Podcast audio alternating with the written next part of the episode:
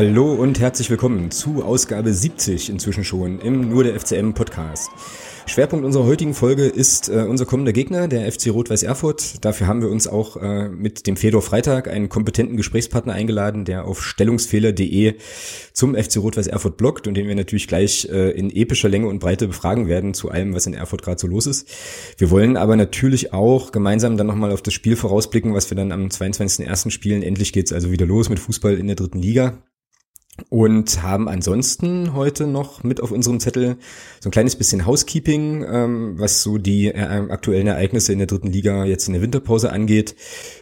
Sprechen über äh, ja Vertragsverlängerungen und Neuverpflichtungen auch und dann habe ich noch eine ganz coole Aktion gefunden, ähm, die von FCM-Fans initiiert wurde, die wir auf jeden Fall hier auch nochmal ähm, ja, hervorheben wollen. Der Thomas ist natürlich mit am Start. Hello. Abend. Geht's dir gut? Na klar. Hast du einen großen, äh, eine große Flasche Getränke und noch ein paar Snacks bereitgestellt für die dreieinhalb Stunden, die wir jetzt gleich äh, reden müssen? Wollen, dürfen? Ja, natürlich. Kleinen Kühlschrank, ja, klar. Sehr gut, sehr gut, hervorragend. Ja, und dann würde ich sagen, holen wir unseren Gast auch gleich mit dazu. Ich habe ihn ja gerade schon angekündigt. Äh, grüß dich, Fedor. Schön, dass du da bist. Hallo, guten Abend. Fedor, für alle, die ich noch nicht kenne ähm, und für unsere Hörerinnen und Hörer, sag dir auch einfach nochmal ganz schnell, ähm, wer du bist, was du so machst und was dich vor allem mit dem FC Rot-Weiß Erfurt verbindet. Ja, mit dem FC Rot-Weiß Erfurt verbindet mich ähm, eine schon sehr lange währende Verbindung. Ähm, so der, der Klassiker an der Hand des Vaters, der erste Stadionbesuch. Äh, das hat sich bis heute fortgesetzt, natürlich nicht mehr an der Hand des Vaters. Ähm, bin dem Verein, wie gesagt, seit langer Zeit sehr verbunden. Ähm, habe, muss man fast sagen, eine ganze Zeit sehr regelmäßig geblockt unter stellungsfehler.de und Mikroblocke, aber nach wie vor äh, sehr regelmäßig oder eigentlich fast jeden Tag, äh, wenn sich das anbietet, unter meinem äh, Twitter-Account Fedor Freitag bei Twitter. Okay, Super, dann würde ich sagen, starten wir direkt mal rein in den ersten Themenblock zum äh, FC Rot-Weiß Erfurt eben und wir machen das heute mal ein kleines bisschen anders als sonst. Ähm, ich hatte ja auf Twitter und Facebook und auch auf Instagram ja euch Hörerinnen und Hörer quasi gebeten, mal rauszuhauen, was ihr so an Fragen habt an den Fedor, an unseren Gast und ähm, ja, die Idee ist einfach quasi entlang eurer Fragen jetzt mal so ein bisschen die Situation in Erfurt auch zu beleuchten. Wir haben ja an der einen oder anderen Stelle hier im Podcast da auch ähm, schon drüber gesprochen, allerdings natürlich aus einer Perspektive, die ähm, sehr, sehr weit weg ist und äh, unsere Quellenlage ist ja da immer sozusagen das, was in den Medien äh, irgendwie rumgeistert.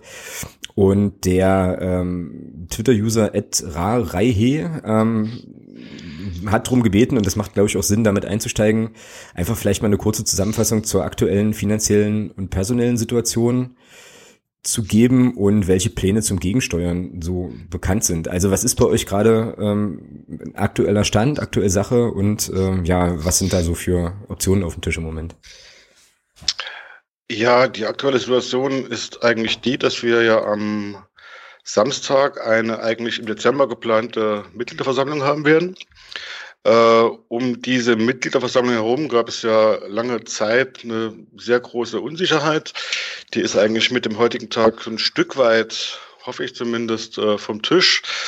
Ähm, die Unsicherheit bestand darin, dass äh, nicht ganz klar war, äh, welche verschiedenen Lager dort antreten und was diese Lager bezwecken wollen.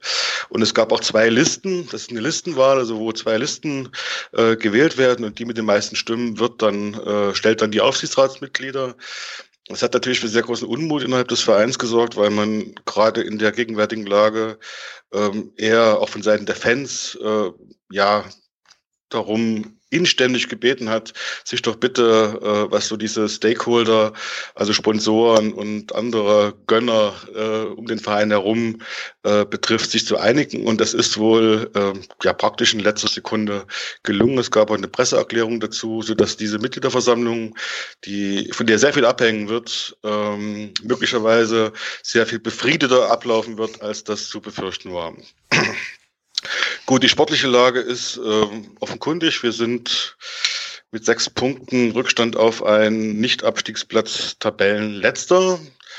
Ähm, das ging natürlich, also Abst Gewinner werden Wintersport im Sommer gemacht und Absteiger werden äh, in der dritten Liga auch im Sommer gemacht. Das ging natürlich äh, schon sehr äh, oder relativ schlecht los. Wir haben wieder signifikant Leistungsträger verloren mit Nicolau, mit Erb, äh, mit Tyralla, dessen Vertrag nicht in dem Sinne verlängert wurde, wie er das wollte. Ähm, mit Okan Aydin Stammspieler. Wir haben dann dazu noch zwei wirklich ganz gravierende Verletzungen bekommen ähm, bei, bei Bergmann und ähm, fällt mir gerade der Name nicht ein, tut mir leid. ähm, und die halt im, gerade im zentralen Mittelfeld eine große äh, Rolle spielen, sodass wir doch mit im Vergleich zur Vorjahresmannschaft, die ja auch den Abstieg nur um Haaresbreite verhindert hat, mit einem sehr großen sportlichen Defizit in die Liga gegangen sind. Die Neuverpflichtungen konnten diese äh, ja diesen Abschluss an sportlicher Qualität äh, nur unzureichend decken, jedenfalls bisher. Und so kam es dann halt äh, dann auch relativ schnell zur ersten Trainerentlassung von Stefan Krämer, die ich persönlich als großen Fehler empfunden habe aus mehreren Gründen. Dann hat David Bergner übernommen für ein paar Spiele, äh, um dann erneuten Trainerwechsel vorzunehmen mit Stefan Emmerling. Und wir hoffen jetzt alle, dass sich die Eindrücke vom gestrigen Testspiel äh, bestätigen, dass die Mannschaft äh, das sah zumindest gestern in Aue so aus, äh, intakt scheint. Und wir hoffen natürlich auch, dass es uns äh, nach Erfüllung der DFB-Auflagen gelingen wird, auch noch zwei, drei Neuverpflichtungen für den Kader hinzuzuziehen. Mhm. Äh, all das begleitet äh, von sehr großen finanziellen Unsicherheiten. Also es gibt, wird erwartet ungefähr eine Gesamtschuldenlast von sieben Millionen Euro ähm, um den Verein herum. Das ist natürlich äh, gravierend. Es gibt, was ich fast noch als schlimmer empfinde, was aber nicht nur bei uns das einzige Problem ist, es gibt so ein, so ein, so ein äh, chronisches Defizit, das alljährlich anfällt von wahrscheinlich über einer Million Euro. Äh, und äh, da ist halt die Frage, wie man das eigentlich äh, schließen möchte. Ähm, und es gibt jetzt die Erwartung des DFB in der Nachlizenzierung für diese Saison, äh, ich glaube bis 23. Januar 1,6 mhm. Millionen Euro nachzuweisen.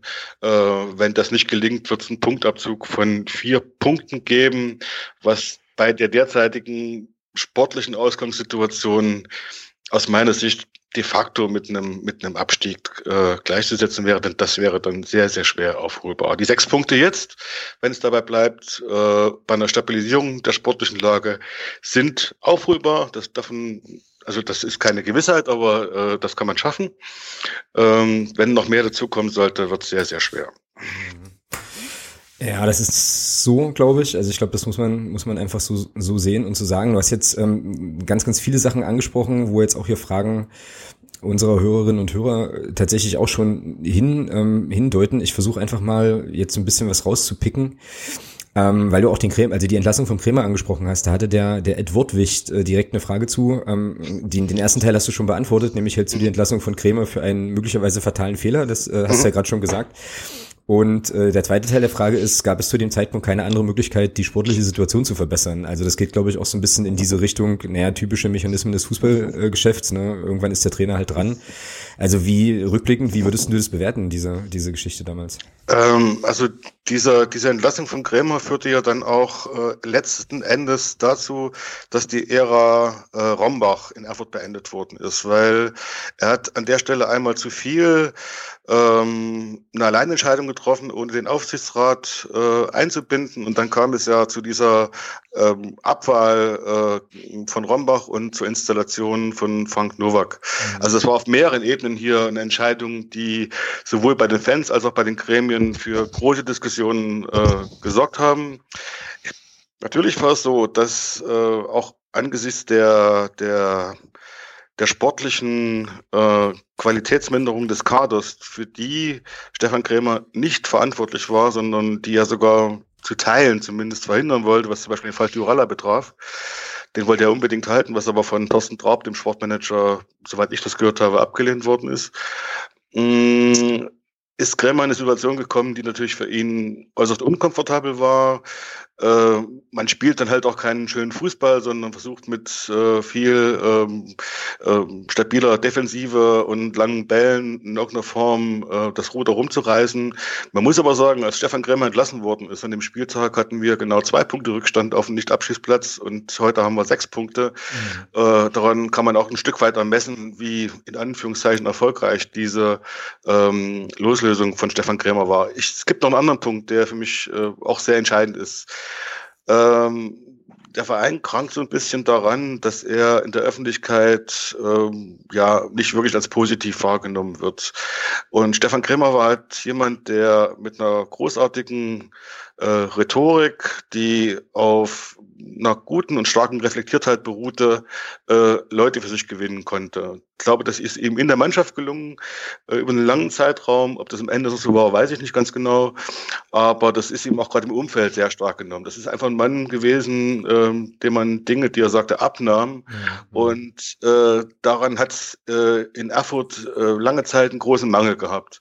Und aus dem Grund, auch aus dem Grund habe ich äh, sehr bedauert, dass man sich auch auf diese Art und Weise von Stefan Krämer getrennt hat. Und ich kann eigentlich nur hoffen, dass man möglicherweise, wenn die Dinge wieder stabiler sind, mh, auch mal darüber nachdenkt, äh, Stefan Krämer in irgendeiner Form, das muss nicht als Trainer sein oder braucht gar nicht als Trainer sein, äh, wenn er denn das will, zum Beispiel als Sportdirektor oder ähnliche, in ähnlichen Funktionen nach Erfurt zurückzuholen. Aber das ist pure Spekulation und reines Wunschdenken von meiner Seite, um das deutlich kenntlich zu machen. Mm, ja, und wahrscheinlich auch dolle Zukunftsmusik, weil du hast ja auch schon gesagt, im Moment muss es, glaube ich, erstmal darum gehen, da irgendwie, äh, ja, irgendwie zu gucken, wie es nach dem 23. Ne, war es irgendwie weitergeht, weil das genau. ist ja schon, glaube ich, so ein neuralgischer Punkt, wenn da, wenn da der Punktabzug kommt, hatten wir ja gerade schon, dann kannst du eigentlich mindestens erstmal für die vierte Liga so planen und dann hat man, glaube ich, da ja. irgendwie andere Sachen, die man im Kopf hat, ne, so als, als die Personalie halt.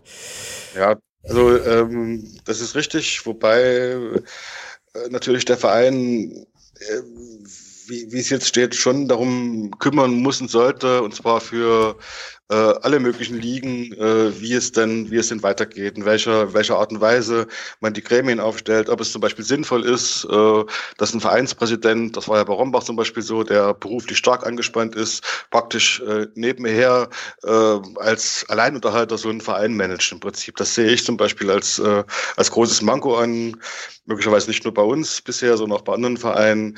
Und diese Fragen muss man einfach auch beantworten. Und da muss man auch gucken, mit welchem Personal man das macht und äh, wie man das langfristig angehen will. Ja, das, das ist auf jeden Fall so halt. Ich, Thomas, ich kann mich erinnern, dass wir die Diskussion mit Gremien und Vollzeit und Ehrenamt und so weiter ja eigentlich auch hatten. Ne? Und äh, es endete ja dann letzten Endes im äh, ja, Mario Kalnick als, Fest, als Festem. Ne? Der hat das ja auch eine Zeit lang irgendwie nebenbei mitgemacht, was er da jetzt gerade macht, oder? Ja, genau. Genau. Genau, aber war natürlich damals auch genau dem gleichen Umstand geschuldet wie jetzt in Erfurt. Ja, es sah halt finanziell auch eine Zeit lang nicht so gut aus bei uns. Mhm. Inzwischen können wir da, glaube ich, ganz andere Töne anschlagen, zum Glück. Ähm, ja.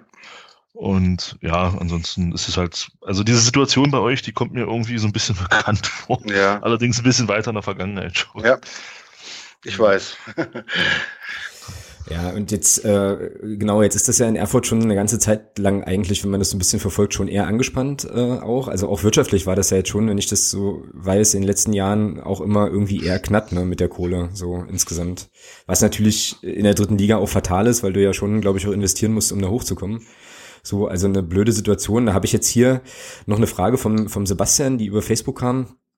Der schreibt nämlich, äh, dass es ihn interessieren würde. Also ich lese die Frage mal ganz vor, weil da kommt nämlich am Ende auch nochmal auch noch mal was Schönes, wie ich finde.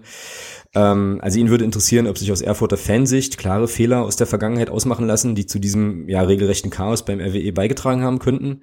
Und wenn dem so sein sollte, wie, wie sahen die aus und welche Möglichkeiten könnte es geben, um dann, um sie doch noch richtig zu machen? Und dann schreibt er aber auch, ich persönlich wünsche dem RWE, dass sie es diese Saison noch schaffen, die Klasse zu halten und wieder mehr Ruhe in den Verein zu bekommen. Mhm. Also äh, an der Stelle auch. Ja, das ist sehr schön. Vielen Dank. Maß an Solidarität so. Ähm, ja, aber ja. würdest du sagen, es gab so zwei, drei, vier, fünf neuralgische Sachen, die, die schiefgelaufen sind, so nach dem Motto, äh, naja, hinterher ist man immer schlauer oder ist das eher so, also so nehme ich das nämlich wahr, von außen so eher so ein schleichender Prozess, der dann irgendwann, äh, wo dann irgendwann der Deckel abflog, so. Das war ein schleichender Prozess, aber. Fedor, ganz kurz, ja, ich will. Fedor, ganz kurz. Da, da, vielleicht anschließend noch eine Frage, die du gleich mhm. noch. Ähm, ist das, kann das vielleicht damit zu tun haben oder hat man sich vielleicht finanziell damals in der Phase, als es bei euch in der dritten Liga ja wirklich gut lief? Ich meine, das, ich rede mal so von dem Zeitraum 6 bis, bis 9. Mhm. 2006 bis 2009 hat man sich da finanziell vielleicht ein Stück weit finanziell übernommen auch. Das vielleicht so noch als Anschlussfrage. Ähm, das kann ich gleich als erstes beantworten. Das glaube ich nicht. Ähm, man muss ja sehen, als Rombach übernommen hat, das war ja nach dem Zweitliga-Abstieg, lag der Verein ja ähm, fast genauso in Trümmern, was finanzielle Strukturen und Defizite betrifft wie jetzt. Rolf Rombach war, man darf nicht äh, über die Ära Rombach ähm, reden, äh, ohne Rom, Rolf Rombachs äh, absolut essentielle Verdienste, um den Erhalt des FC Rot-Weiß Erfurt ganz klar herauszustreichen. Also äh, so wie ich das wahrgenommen habe, wäre nach dem Zweitliga-Abstieg schon die nächste Insolvenz fällig gewesen damals 2005 und er allein mit seiner Kompetenz als Insolvenzanwalt und mit allem, was er hat, auch mit persönlichem Einsatz, was finanzielle Dinge betraf, hat das äh, verhindert und hat es jedes Jahr aufs Neue verhindert. Es gab zu keinem Zeitpunkt hier in irgendeiner Weise eine entspannte Finanzsituation. Mhm. Krass. Ähm, ein schleichender Prozess äh, der Auszehrung ist das auf alle Fälle gewesen. Nur, und der wurde, glaube ich, auch von den Verantwortlichen so wahrgenommen. Nur ist halt die Frage, ob sie die richtigen äh, Gegenmaßnahmen dazu entwickelt haben. Oder ob die Dinge, die sich da anbieten, möglicherweise auch zu spät und nicht professionell genug äh, gemacht worden sind. Äh, seit 2005 ist das natürlich so eine sehr starke Rolf Rombach-Show gewesen hier. Also Rolf Rombach war der FC Rot-Weiß Erfurt und der FC Rot-Weiß Erfurt war Rolf Rombach. Und ähm, da war ja auch eine Frage nach der Mitverantwortung äh, der Fans. Natürlich mhm. kann man sich fragen, ob die Fans, die Fanbasis insgesamt äh, dieser, dieser Symbiose äh, des Herrschers mit dem Verein sozusagen zu lange stillschweigend äh, zugeschaut hat. Im Nachhinein muss man sagen, ja, das war so. Ähm, ich glaube aber, dass Rolf Rombach auch in der ersten Phase seiner, seiner, seiner Amtszeit als Präsident natürlich auch viele Dinge richtig gemacht hat. Zum Beispiel das stete Insistieren auf eine neue Spielstätte, auf den Umbau des alten Steigerwaldstadions hin zur Arena. Äh, auch die ist zu großen Teilen Rolf Rombach zu verantworten. Ähm, äh, also seine Hartnäckigkeit, immer wieder vorstellig zu werden und bei, beim, bei der Stadt und beim Land das einzufordern. Äh, Allerdings war es dann auch immer so ein Wahrzeichen der, der, der Ära Rombach, dass gleichermaßen mit äh, diesen Dingen dann immer Erwartungen geweckt worden sind, die am Ende nicht eingelöst worden sind. Ähm, Rolf Rombach hat immer gesagt, dass der FC Rot-Weiß Erfurt äh, ohne eine neue Spielstätte nicht überlebensfähig ist. Das stimmt.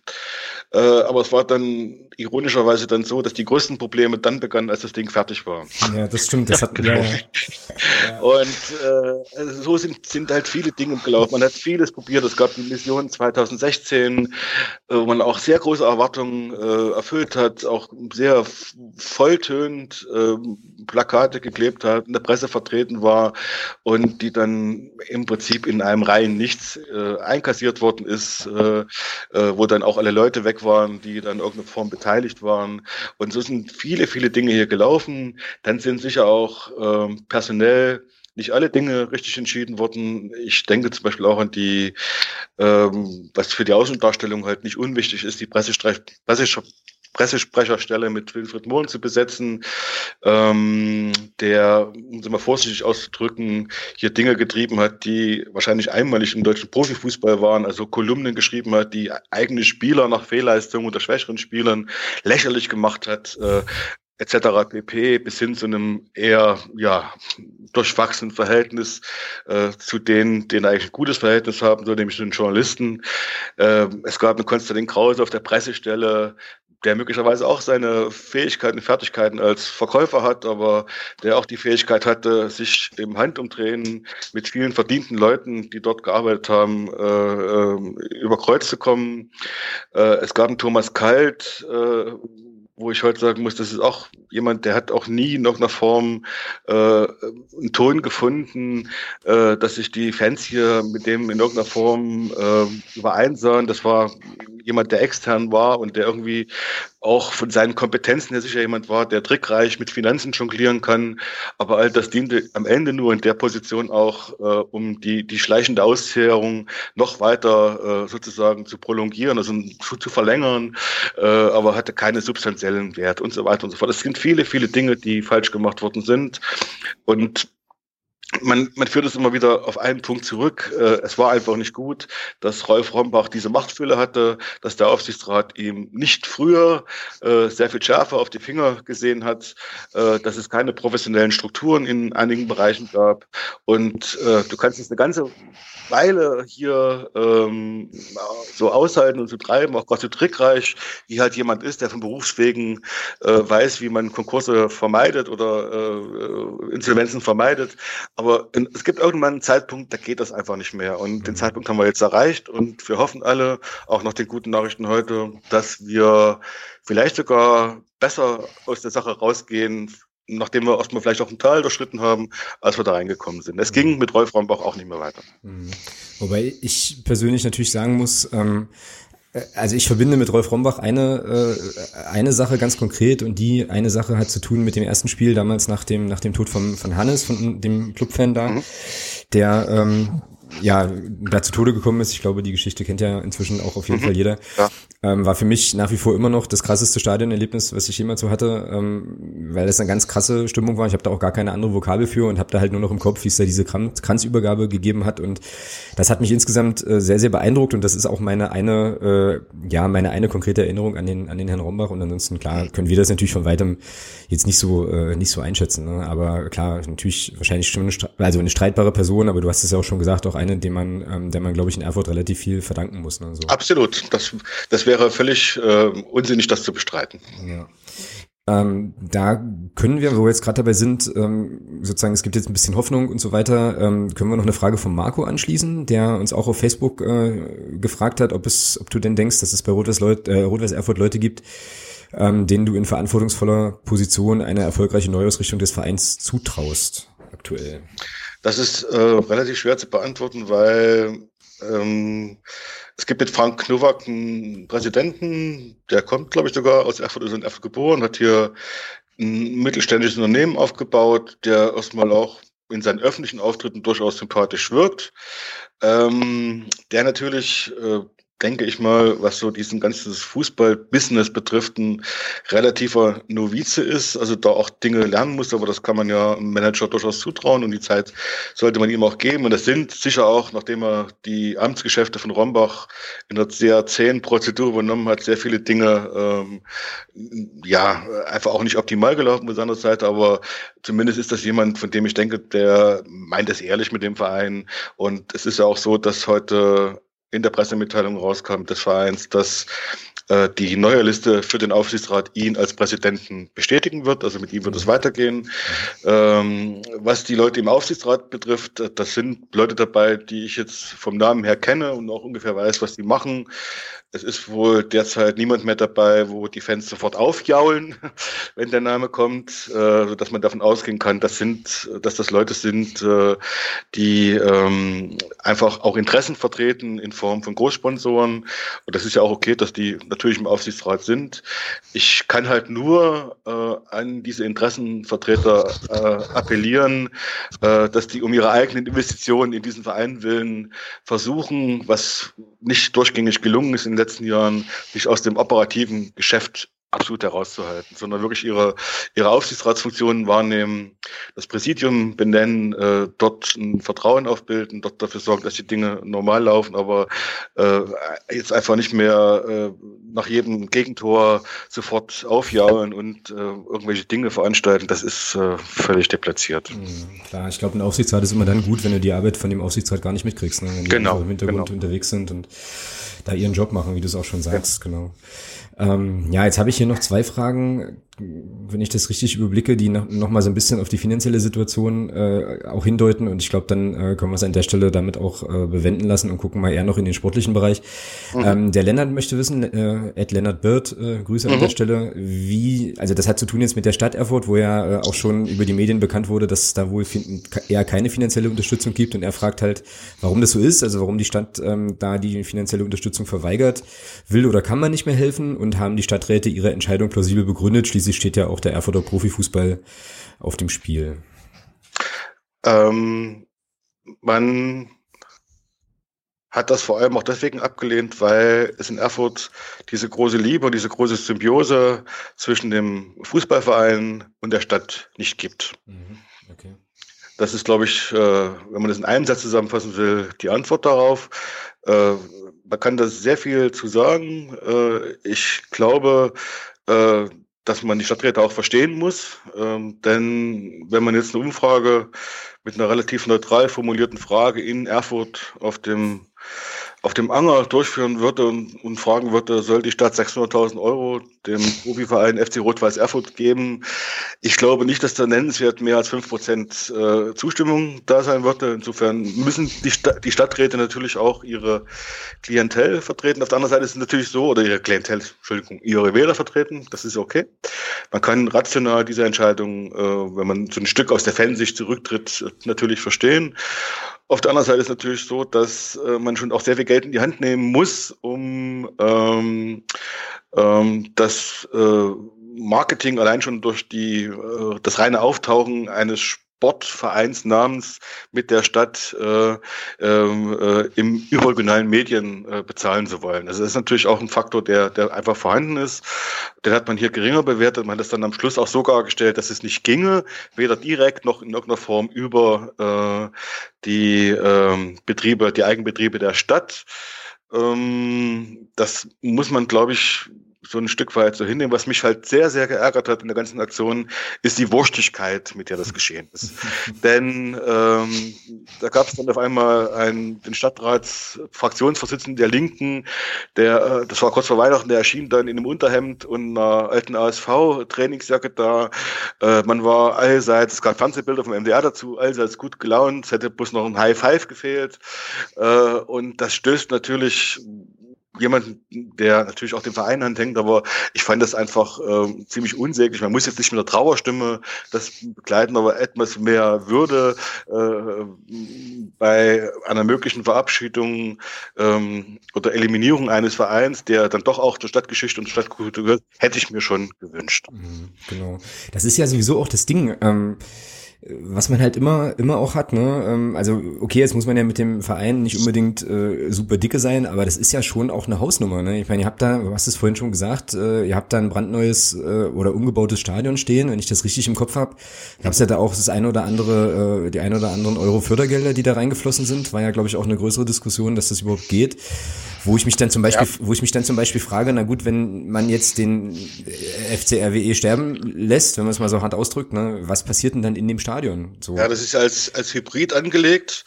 Äh, das ist nicht nur ein Fußballstadion, sondern auch ein Konferenzzentrum. Okay. Und die Betreibergesellschaft ähm, behauptet, das ist erstmal auch nur eine Behauptung, dass man ähm, diese Infrastruktur ähm, äh, auch kostentragend äh, betreiben kann, ohne den Fußballverein Rot-Weiß Erfurt. Mhm. Wir werden hoffentlich nicht erleben, weil das hieß ja, dass wir da nicht mehr spielen.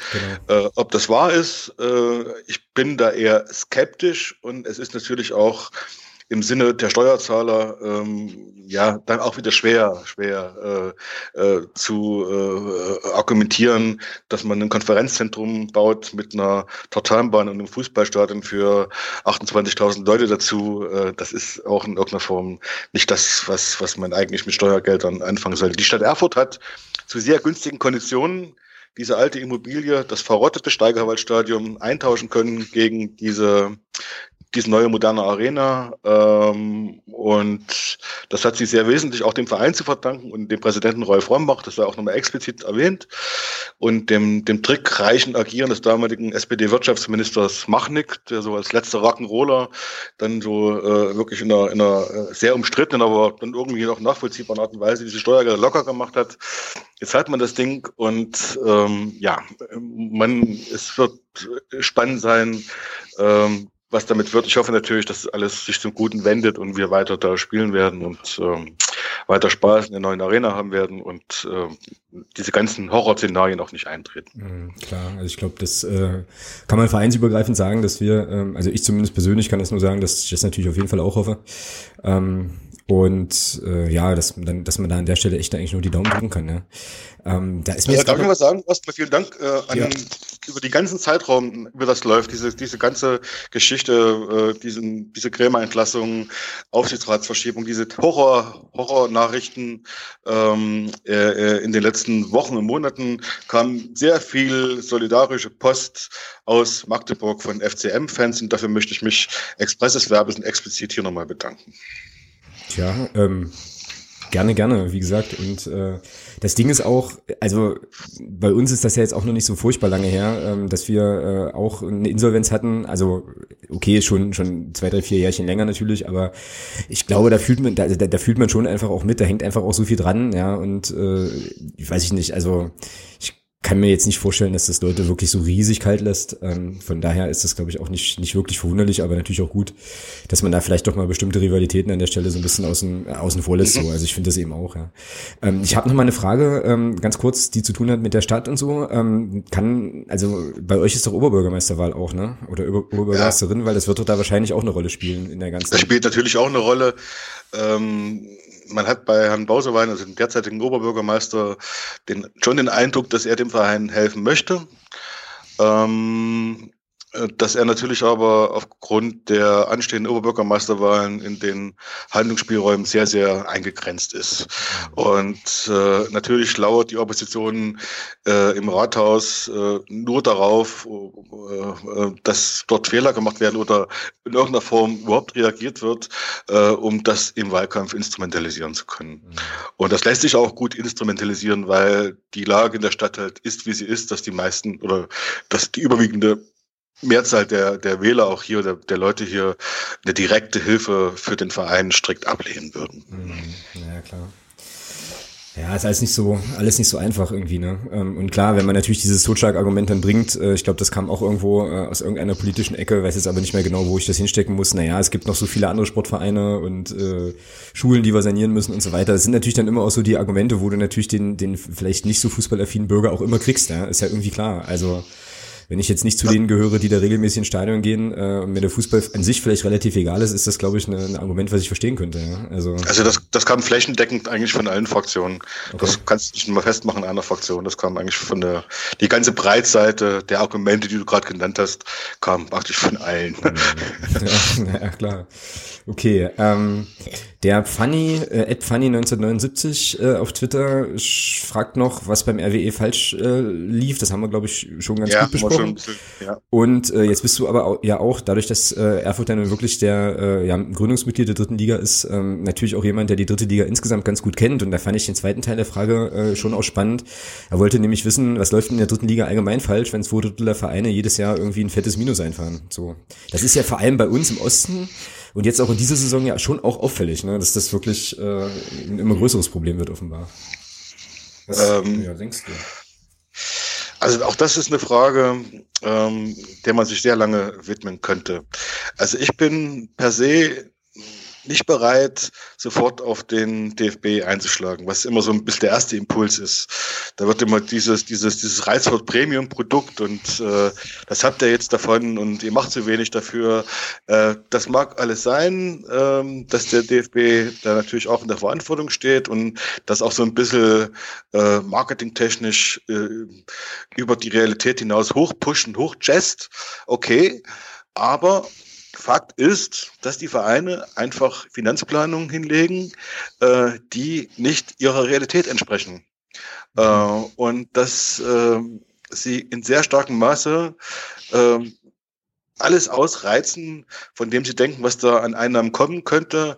Und sobald da irgendwas wegbricht, also die Zuschauereinnahmen oder ein Sponsor wegbricht, geht das ganze Ding wie ein Kartenhaus äh, äh, ja, stürzt das ein und das ist schon sehr, sehr problematisch. Mhm. Ich denke zum Beispiel auch nicht, da werden wir vielleicht noch drauf kommen, äh, dass äh, es unbedingt hilft, na klar hilft es, wenn die Fernseheinnahmen jetzt äh, meinetwegen auf 1,3 Millionen von 700.000 im optimalsten Fall im nächsten Jahr steigen werden. Okay. Das kriegen aber alle gleich viel. Ich prophezeie, dass damit nichts gelöst ist, mhm. sondern es werden äh, die, die, die Spielergehälter äh, ansteigen äh, und das war's dann aber auch schon. Hm, das kann natürlich gut also, sein, ne, dass sich das äh, ganze Problem einfach nach oben verschiebt halt. Ne? Genau. Also ich glaube, dass das ein Problem ist, so ein bisschen ein mentales Problem der Liga ist, dass es so eine Transferliga ist. Man will da, wenn man unten unter drunten steht in der Regionalliga, schnell rein, aber auch schnell wieder raus. Und äh, das führt natürlich dazu, dass, dass du Risiken eingehst, die einfach ungesund sind. Äh, also niemand betrachtet eigentlich diese dritte Liga als äh, das natürliche Biotop sozusagen. Und äh, äh jeder möchte in die zweite Liga aufsteigen, an die großen Geldtöpfe ran, äh, an das Renommee ran. Und äh, möglicherweise ist es auch diese, diese also dieser Kreislauf dann, der daran schuld ist, dass die Vereine sich übernehmen. Es ist ja inzwischen sogar so, dass du, wenn du drin bleiben willst, wie bei uns, äh, du dich finanziell übernimmst sozusagen. Ne? Also äh, obwohl wir sicher äh, Gehälter äh, zahlen, die weit unter dem Niveau äh, vieler anderer Vereine liegen, ist das immer noch zu viel für uns. Und eigentlich können wir dieses Risiko, äh, hätten wir das nicht eingehen dürfen. Aber wenn du das nicht eingehst, ähm, dann kannst du gar keinen mehr verpflichten, der für dich da wettbewerbsmäßig aufläuft. Das heißt, du hast von vornherein verloren. Das ist so ein Kreislauf, der völlig ungut ist, von dem ich im Moment ehrlich gesagt äh, Probleme habe, äh, wie man da rauskommen kann. Hm. Das ist äh, eine Sache, Thomas, die sagst du ja eigentlich auch immer. Ne? Also eigentlich kann man nicht lange, also nicht lange in der dritten Liga sein, so wirklich, oder? Nee, nee, sieht man ja. Also Erfurt ist ja eigentlich das Paradebeispiel dafür. Also zehn Jahre jetzt dabei ja. und finanziell absolute Schieflage. Mhm. Ähm, ich, bin, ich bin dann ein Stück weit bei Fedor. Ich finde zwar auch immer falsch, da gleich auf den DFB drauf zu hämmern. Das ist sicherlich auch viel, viel Eigenthema, was man da verbockt hat. Ähm, aber es ist einfach zu viel. Also zehn Jahre am Stück in der Liga. Ich hatte es ja vorhin schon mal kurz angerissen.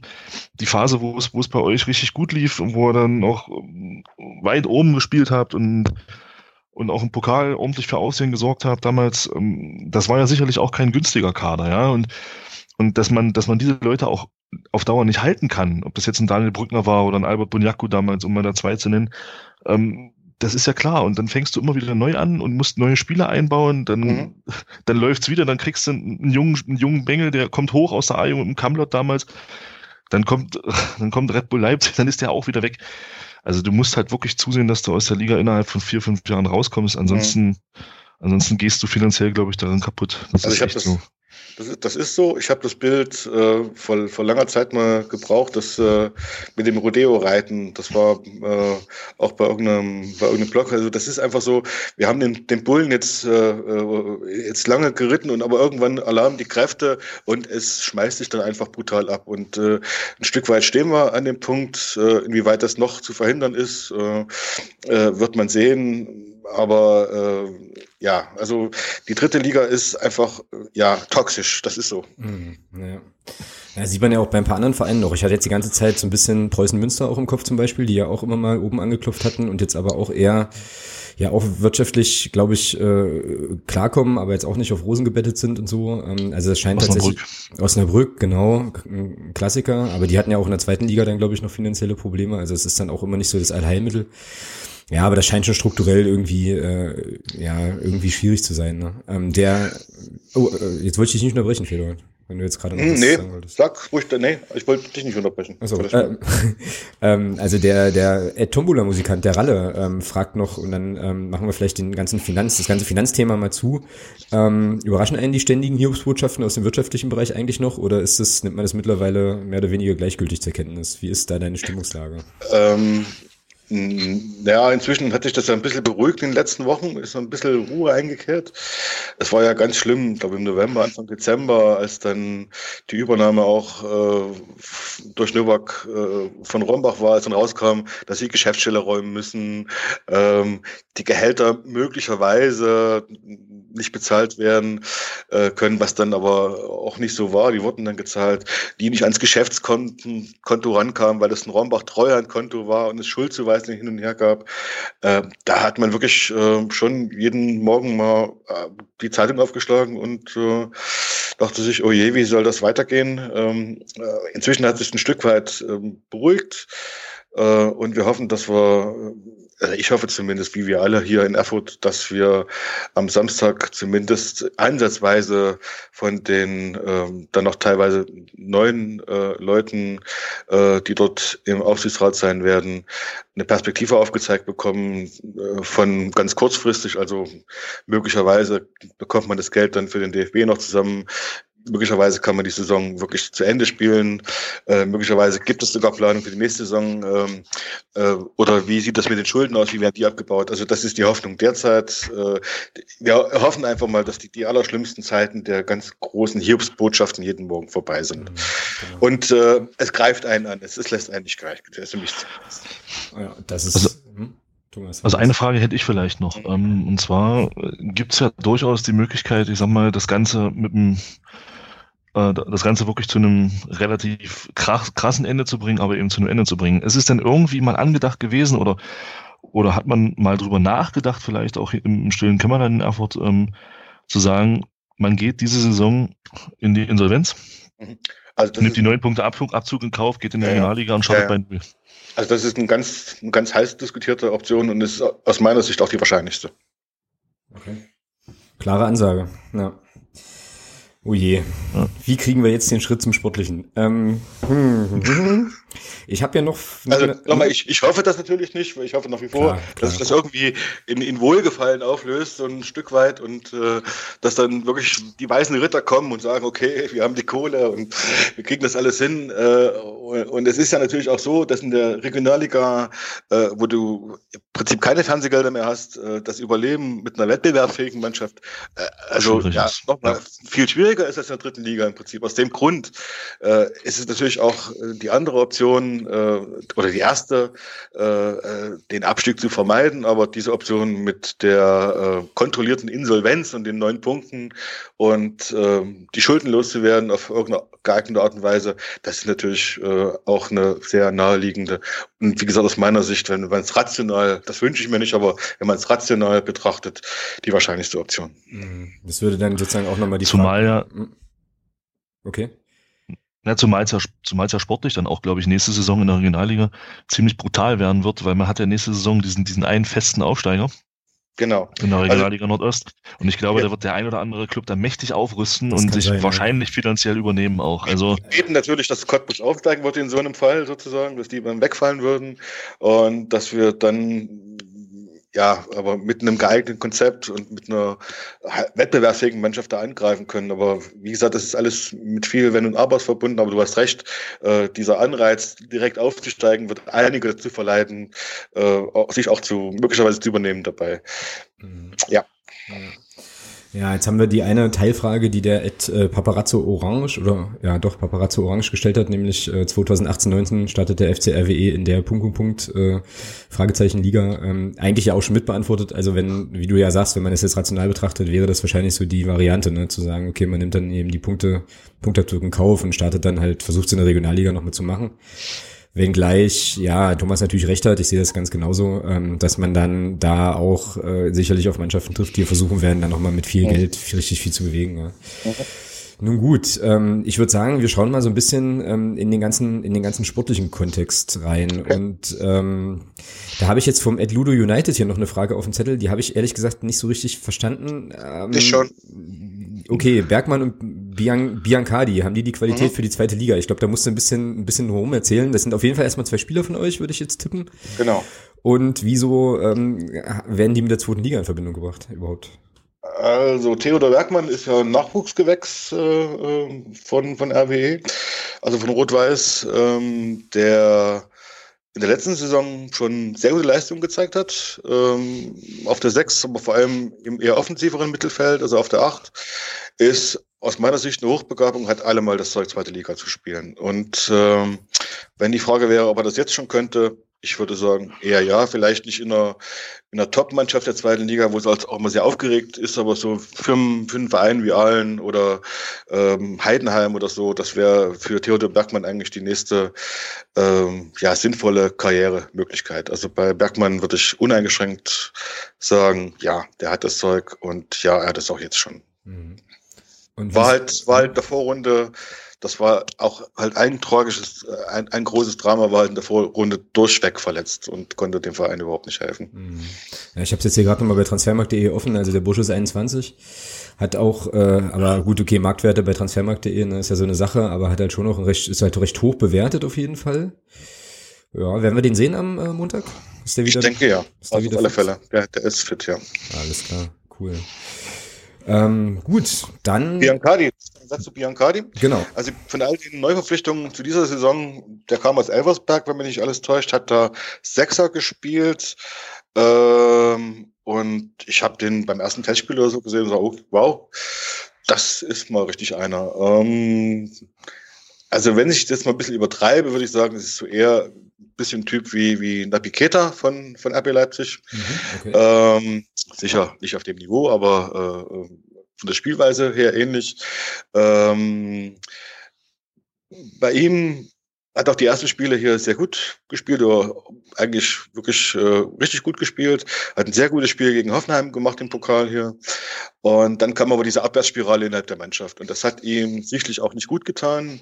Das ist auch jemand, äh, der, denke ich, noch richtig gecoacht werden muss, auch so ein bisschen mental gecoacht werden muss. Dass der zum Beispiel äh, ja relativ schnell auch mal Körpersprache äh, negative Impulse setzt, wenn es mal nicht so läuft, der dann auch in waghalsigste Dribblings reingeht, die auch nicht gut sind, gerade in so zentralen Positionen nicht so gut sind, was zu Ballverlusten führt ähm, und so weiter. Aber auch bei ihm vom Talent her würde ich auch ihm zubilligen, irgendwann mal zweite Liga zu spielen, aber bis dahin braucht es noch eine Weile und noch gutes Zureden, gute Vereine, einen guten Trainer. Mhm. Und das kann er gerne bei uns alles haben, wenn das jetzt mit äh, Stefan Emmerling hoffentlich so weitergeht, wie es gestern Abend angedeutet hat. Ja. Was hält man in Erfurt eigentlich vom Rasek, von dem äh, Kollegen, der von uns kam? Also auch bei, es ist bei allen, bei allen Feldspielern eigentlich so. Es gab, es gab Philipp Klevin, dem man eigentlich überhaupt nichts äh, Negatives sagen kann, der auch wie all die Jahre zuvor eine super Runde gespielt hat. Aber alle Feldspieler hatten äh, Höhen und Tiefen. Und leider, man dem Tabellenplatz unschwer entnehmen kann, mehr Tiefen. Und das betraf auch Ratzek. Das ist ein talentierter äh, Flügelspieler, der natürlich aber auch davon liebt, lebt, dass du ihn äh, ähm, in die richtige Position aus dem Mittelfeld heraus anspielst.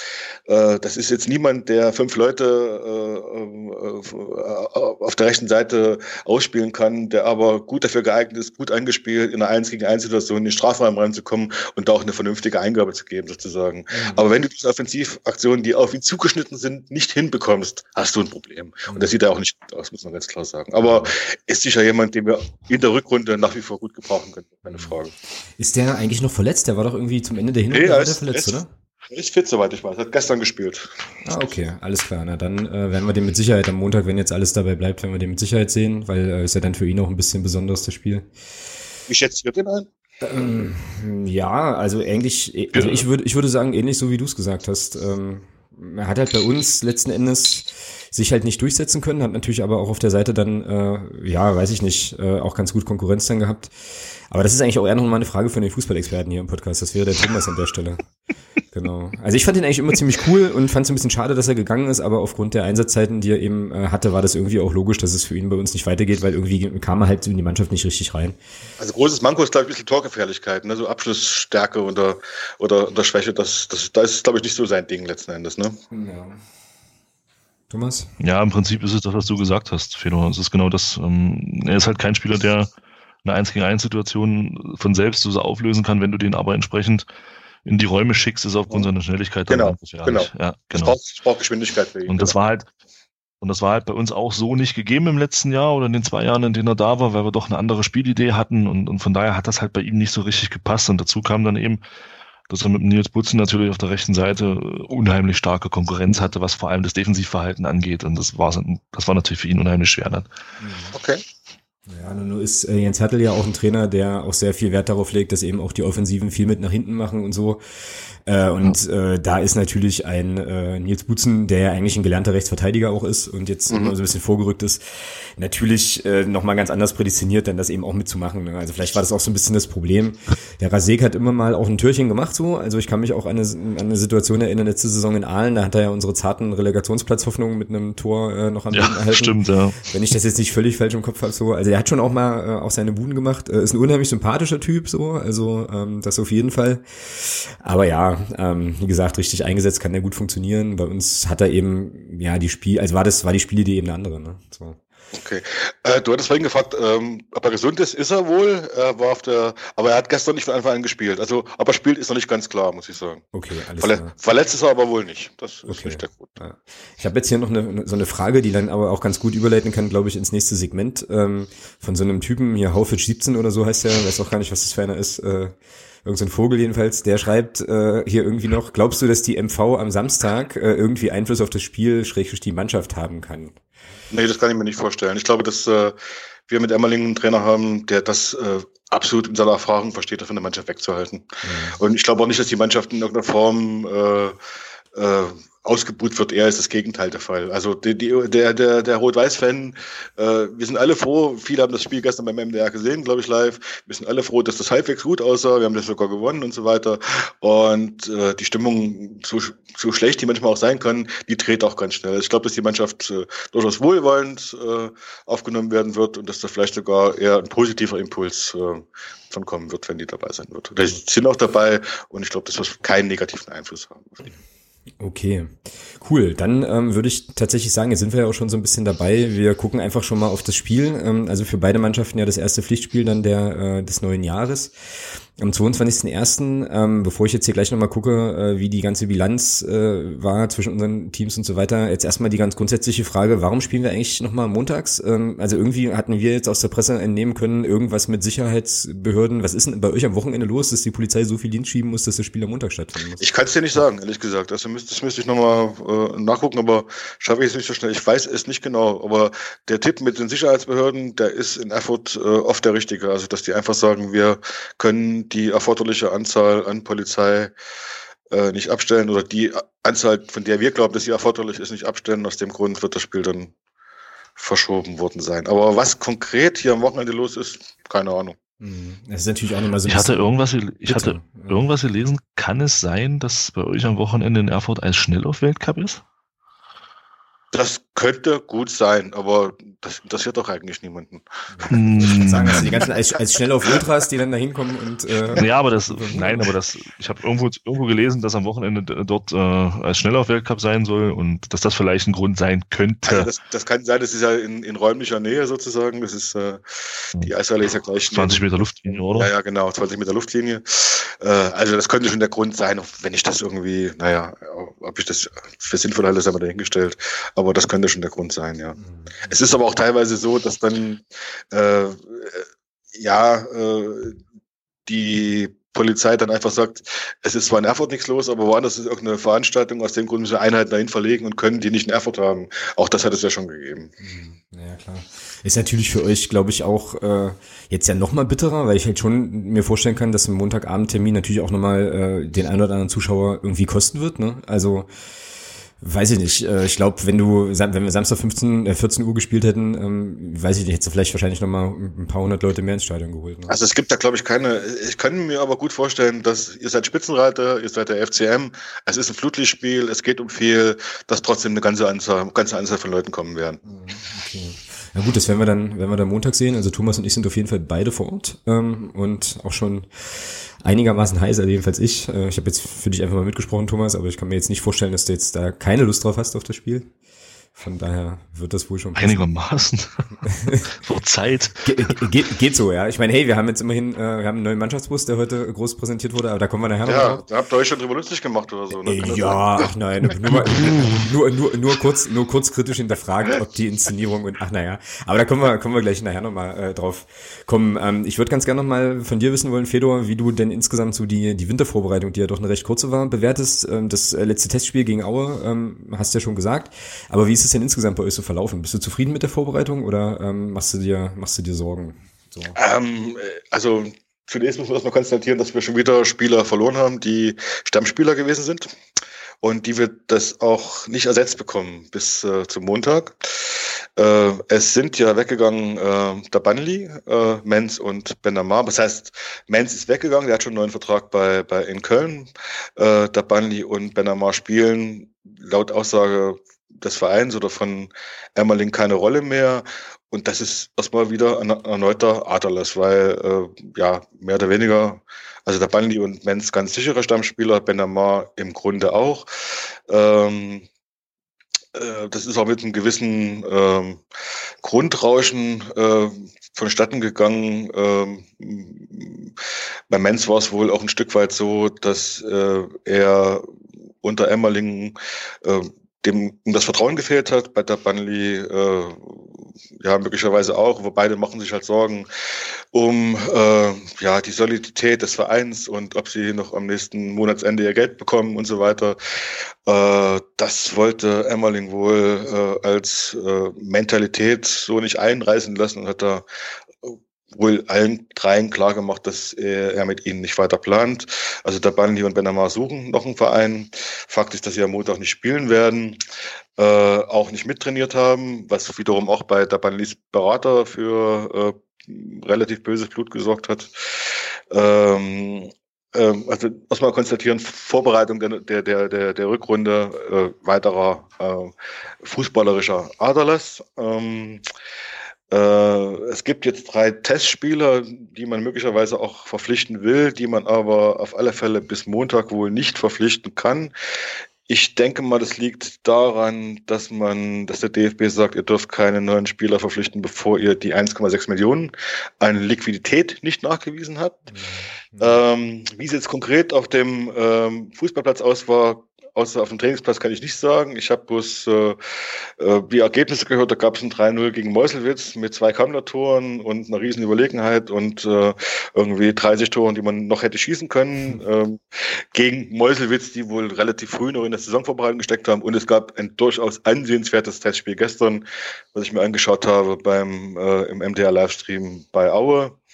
Äh, wo ich ein bisschen äh, erleichtert war, dass ähm, Emmerling jetzt nicht das durchzieht, was er am Anfang, als er hier neu gekommen ist, vor ein paar Wochen gesagt hat, dass es jetzt nur noch praktisch hoch und weit geht und nur noch aus 30 Metern geschossen werden äh, äh, soll, sondern die haben doch gestern schon versucht, auch unter schwierigen Bedingungen in, in Aue äh, ganz gut Fußball zu spielen mit Kombinationen. Ähm, man kam in die Box äh, auf verschiedene Art und Weise, aber auch spielerisch. Man hat äh, mit Dreierkette, und das ist äh, unter Emmerling ganz was Neues, äh, agiert. Auch das sah gut aus äh, zum großen Teil. Ähm, also ich bin, um das zusammenzufassen, äh, wenn man das als Maßstab nimmt, was man gestern Abend gesehen hat, mit der Saisonvorbereitung sehr zufrieden. Mhm. Gut, der ganz große Gradmesser, der wird am Montagabend um 18.30 Uhr der erste FC Magdeburg sein. Genau. Wie ist denn so, äh, das hatte ich vorhin, hatte ich äh, Stopp, mach, mach, mir, mach mir keine Angst. 18.30 Uhr? Also, habe ich, hab ich, ah, 20.30 Uhr, okay. Ja, ja, 20.30 glaube ich auch, ja, genau. Oh. Kannst du das rausschneiden, Alex, oder? Nee, 20.30 Uhr. Ich war jetzt auf 18.30 Uhr, komm ich, naja, egal. Ja, das hätte meinen kompletten Terminplan jetzt durcheinander geschmissen. Alter Mann, äh, verwechselt das eine oder andere. Alles, alles gut, alles gut. Ähm, Genau. Ja, was, was mich, äh, was, was mir vorhin schon durch den Kopf ging, ähm, ist auch nochmal so ein bisschen die Frage, wie jetzt vielleicht auch in der Fanszene so die Stimmung ist, ähm, jetzt vor diesem Spiel, jetzt mal unabhängig von, von uns als Gegner so, aber kann mir da jetzt mehrere Szenarien vorstellen, ja, also von, von ganzer Schockstarre bis hin zu Gleichgültigkeit, bis hin zu ähm, so Trotz, also jetzt hauen wir da nochmal richtig, ähm, richtig einen raus und pushen die Mannschaft nochmal nach vorne und versuchen halt jetzt auch wirklich auf den Rängen nochmal alles. Ähm, wie ist das bei euch gerade so? Also Fußballvereine sind ja nicht zuletzt Hysteriegemeinschaften. Ähm, das, ist der, das ist der Sendungstitel. Äh, sehr schön. Ja, Fußball, das Ding ist ja. Ja, sehr, sehr gut. Sorry, jetzt habe ich äh, konnte man in den, letzten, in den letzten Monaten bei uns sehr gut beobachten. Und ich will mich da auch um Gottes Willen nicht ausnehmen. Aber ähm, bis letzte Woche, fast bis gestern, hätte ich gesagt, dass die Stimmung eher also im Stadion ist natürlich nicht jeder, der 20.30 Uhr an der Montagabend gegen die Spitzenreiter ins Stadion kommt, äh, der wird äh, die Mannschaft, das denke ich zumindest, bis zum letzten unterstützen. Das ist überhaupt keine Frage. Ähm, jetzt nachdem man sich auf diese eine Liste geeinigt hat, ihr merkt schon, das ist relativ wichtig gewesen, äh, kann ich so ein bisschen auch eine Entspannung innerhalb äh, dessen, was man so an verschiedenen Kanälen wahrnimmt, äh, merken. Das hängt natürlich auch ein bisschen davon ab, wie es am, am Samstag bei der Mitgliederversammlung läuft. Aber ich denke, dass äh, die Mannschaft äh, des Spitzenreiters 1. FC Magdeburg und auch äh, die Fans sich auf, denke ich mal, doch ein relativ volles Stadion freuen kann, äh, einer guten Stimmung und dass wir äh, alle wissen hier in Erfurt, dass das praktisch auch jetzt, um diesen, diesen, diese Plattitüde zu verwenden, jedes Spiel ist ein Endspiel, aber das ist jetzt de facto so. Kann es sein, dass wir, dass äh, die vor uns liegenden Mannschaften gewinnen, das heißt, der Abstand größer wird, dass wir also richtig unter Druck stehen an dem, an dem Montagabend auch schon und eigentlich gewinnen müssen, um das nicht auf neun Punkte anwachsen zu lassen, den Rückstand. Äh, und entsprechend wird die Stimmung sein. Und die wird, denke ich, eher positiv sein. Die Mannschaft wird von Anfang an unterstützt werden, davon gehe ich aus. Okay, cool. Klingt auf jeden Fall nach einem nach einem lauschigen Montagabend 2030 in Erfurt. Äh, genau. Ja, Thomas. Wobei mich in dem hm? Zusammenhang mal Folgendes interessieren würde. Ähm, wie ist denn da so der, der ja, es, es gibt ja durchaus immer mal wieder so äh, Rangeleien, also Rangeleien in Anführungsstrichen zwischen zwischen Ultras und in Anführungsstrichen normalen Fans. Jetzt weiß ich ja bei euch war es ja so, was ist ja vorhin noch angesprochen, diese Pyro-Aktion zum Beispiel zum Zehnjährigen von, ich glaube, von eurer ähm, Jugendorganisation der Ultras. Da wurde ja ordentlich gezündet und das gab ja, ich sag mal, unter einigen Fans so ein bisschen so, so, so Stimmung wie, naja, Mensch, die finanzielle Situation ist nur schon beschissen genug.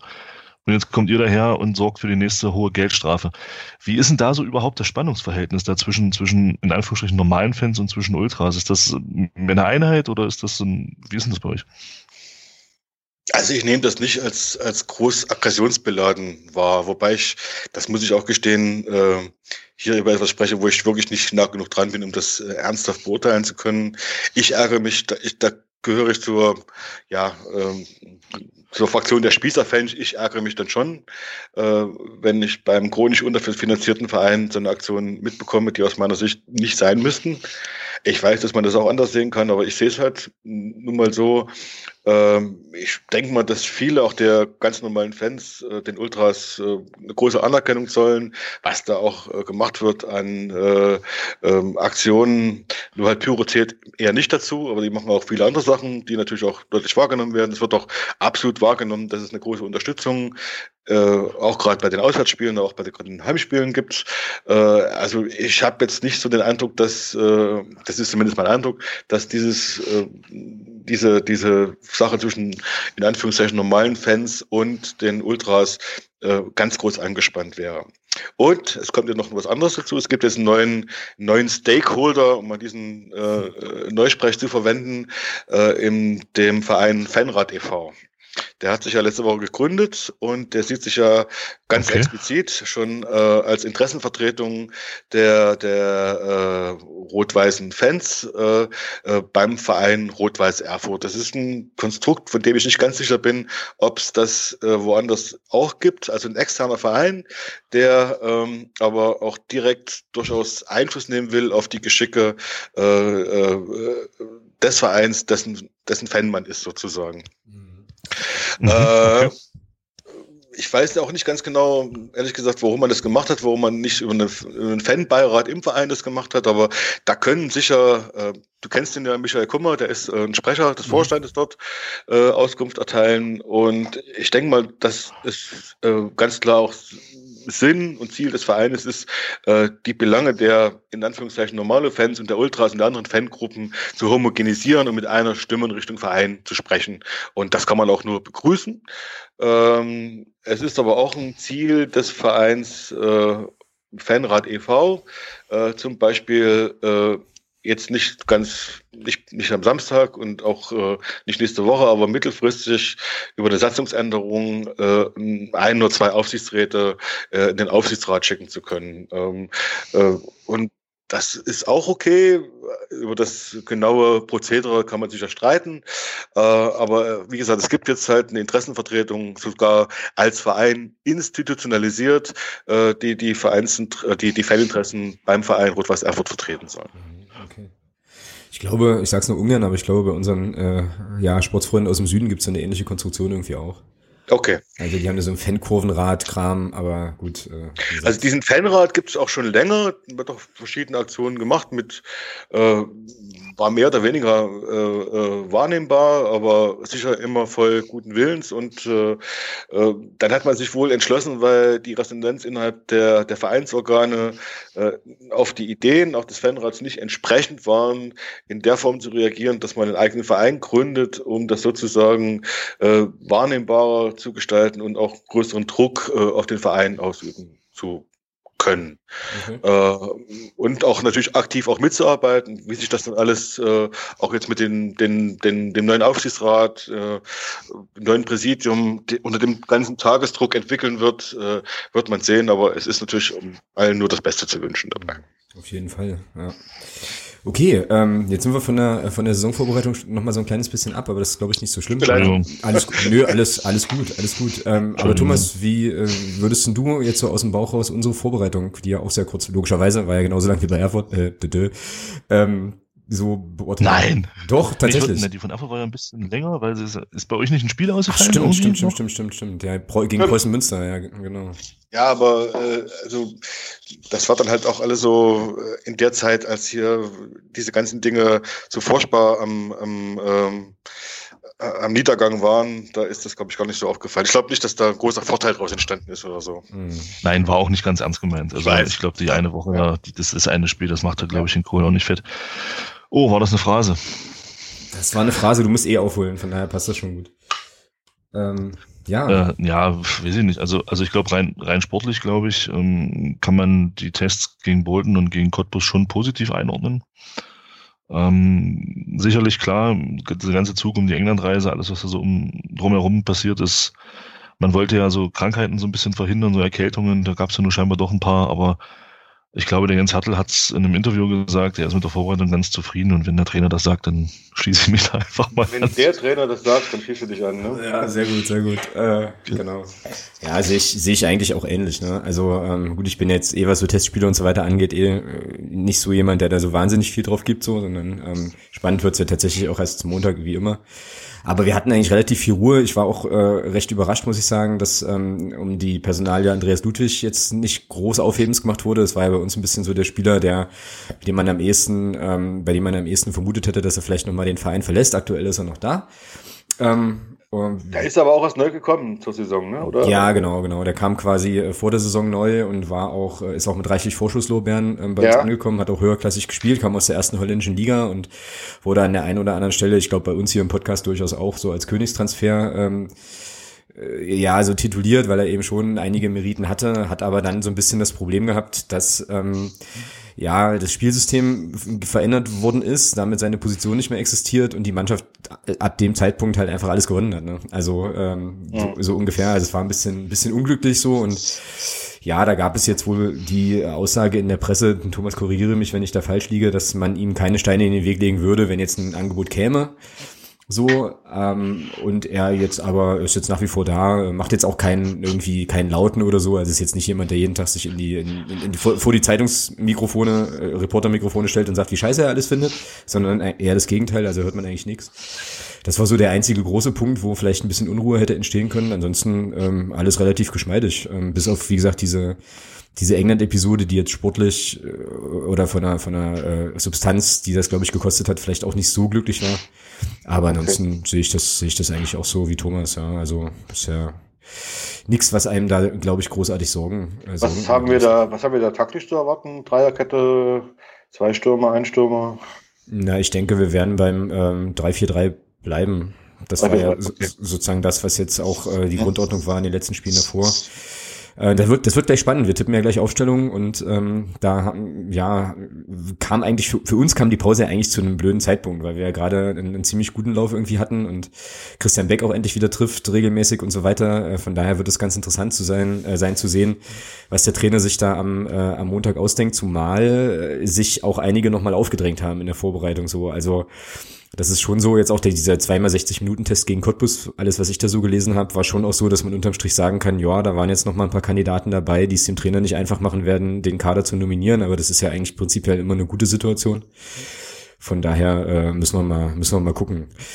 Ähm, ich habe jetzt hier noch mal so ein bisschen auf die Bilanz geschaut, ähm, weil wir das auch immer, immer machen bei den äh, Spielvorschauen sozusagen und ähm, habe dabei herausgefunden, dass wir logischerweise in der dritten Liga fünfmal gegeneinander gespielt haben. Bisher vier Siege, eine Niederlage, steht da aus unserer Sicht zu Buche 9 zu 2 Tore.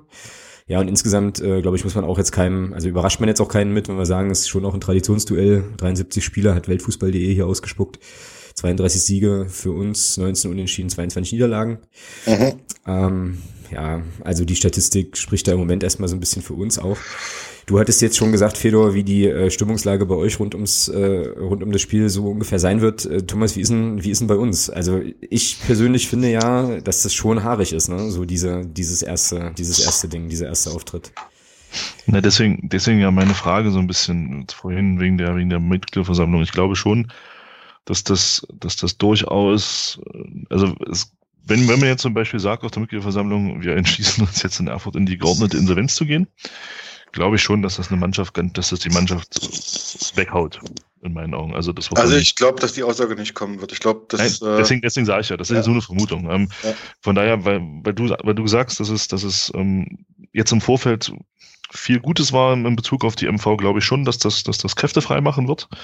Und äh, es ist ja wie Fedor sagt, für Erfurt, es ist eine Saison jetzt oder eine Rückrunde, da ist jedes Spiel ein Endspiel. Ja. Genau. Es, sind sechs, es sind sechs Punkte Rückstand. Klar, mit dem Sieg gegen Münster kann man das im direkten Vergleich schon auf drei verkürzen.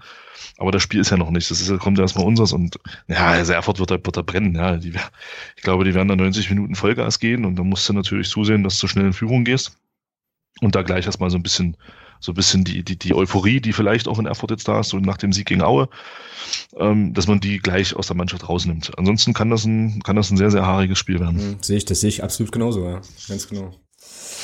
Ja, ähm, ich denke mal, äh, Gästeblock wird voll, obwohl jetzt ähm, heute, glaube ich, man bis heute einschließlich noch Karten im Vorverkauf erwerben konnte. Ich habe aber auch gelesen, es gibt wohl Tageskassen noch, ähm, was natürlich ganz cool wäre für den einen oder die andere Kurzentschlossene so. Ähm, ist ja tatsächlich auch ein Umstand, den wir nicht allzu häufig haben, dass noch Tageskassen am Spieltag äh, geöffnet haben. Von daher denke ich mal, dass wir da auf, äh, auf unserer Seite auch, äh, auch alles geben und ähm, ich meine zumindest, wir, wir hören dann nachher noch mal ein bisschen was zum, zum Bolton, äh, zu der Bolton-Geschichte, aber alle, die jetzt nicht in England waren, haben, glaube ich, auch Bedarf, so ein bisschen den Winter, ähm, ja, den Winterschlaf rauszubrüllen. Also von daher wird das stimmungsmäßig auf jeden Fall eine sehr coole Sache, wenn wir es tatsächlich schaffen, da unser Spiel durchzubringen. Ansonsten sehe ich das wie Thomas. Lass Erfurt mal ein Tor machen und dann ist das Publikum vielleicht da, dann kann das, kann, kann das ganz, ganz schwierig werden. Ähm, hoffen wir mal aus der Perspektive nicht, dass das so kommt. Ne?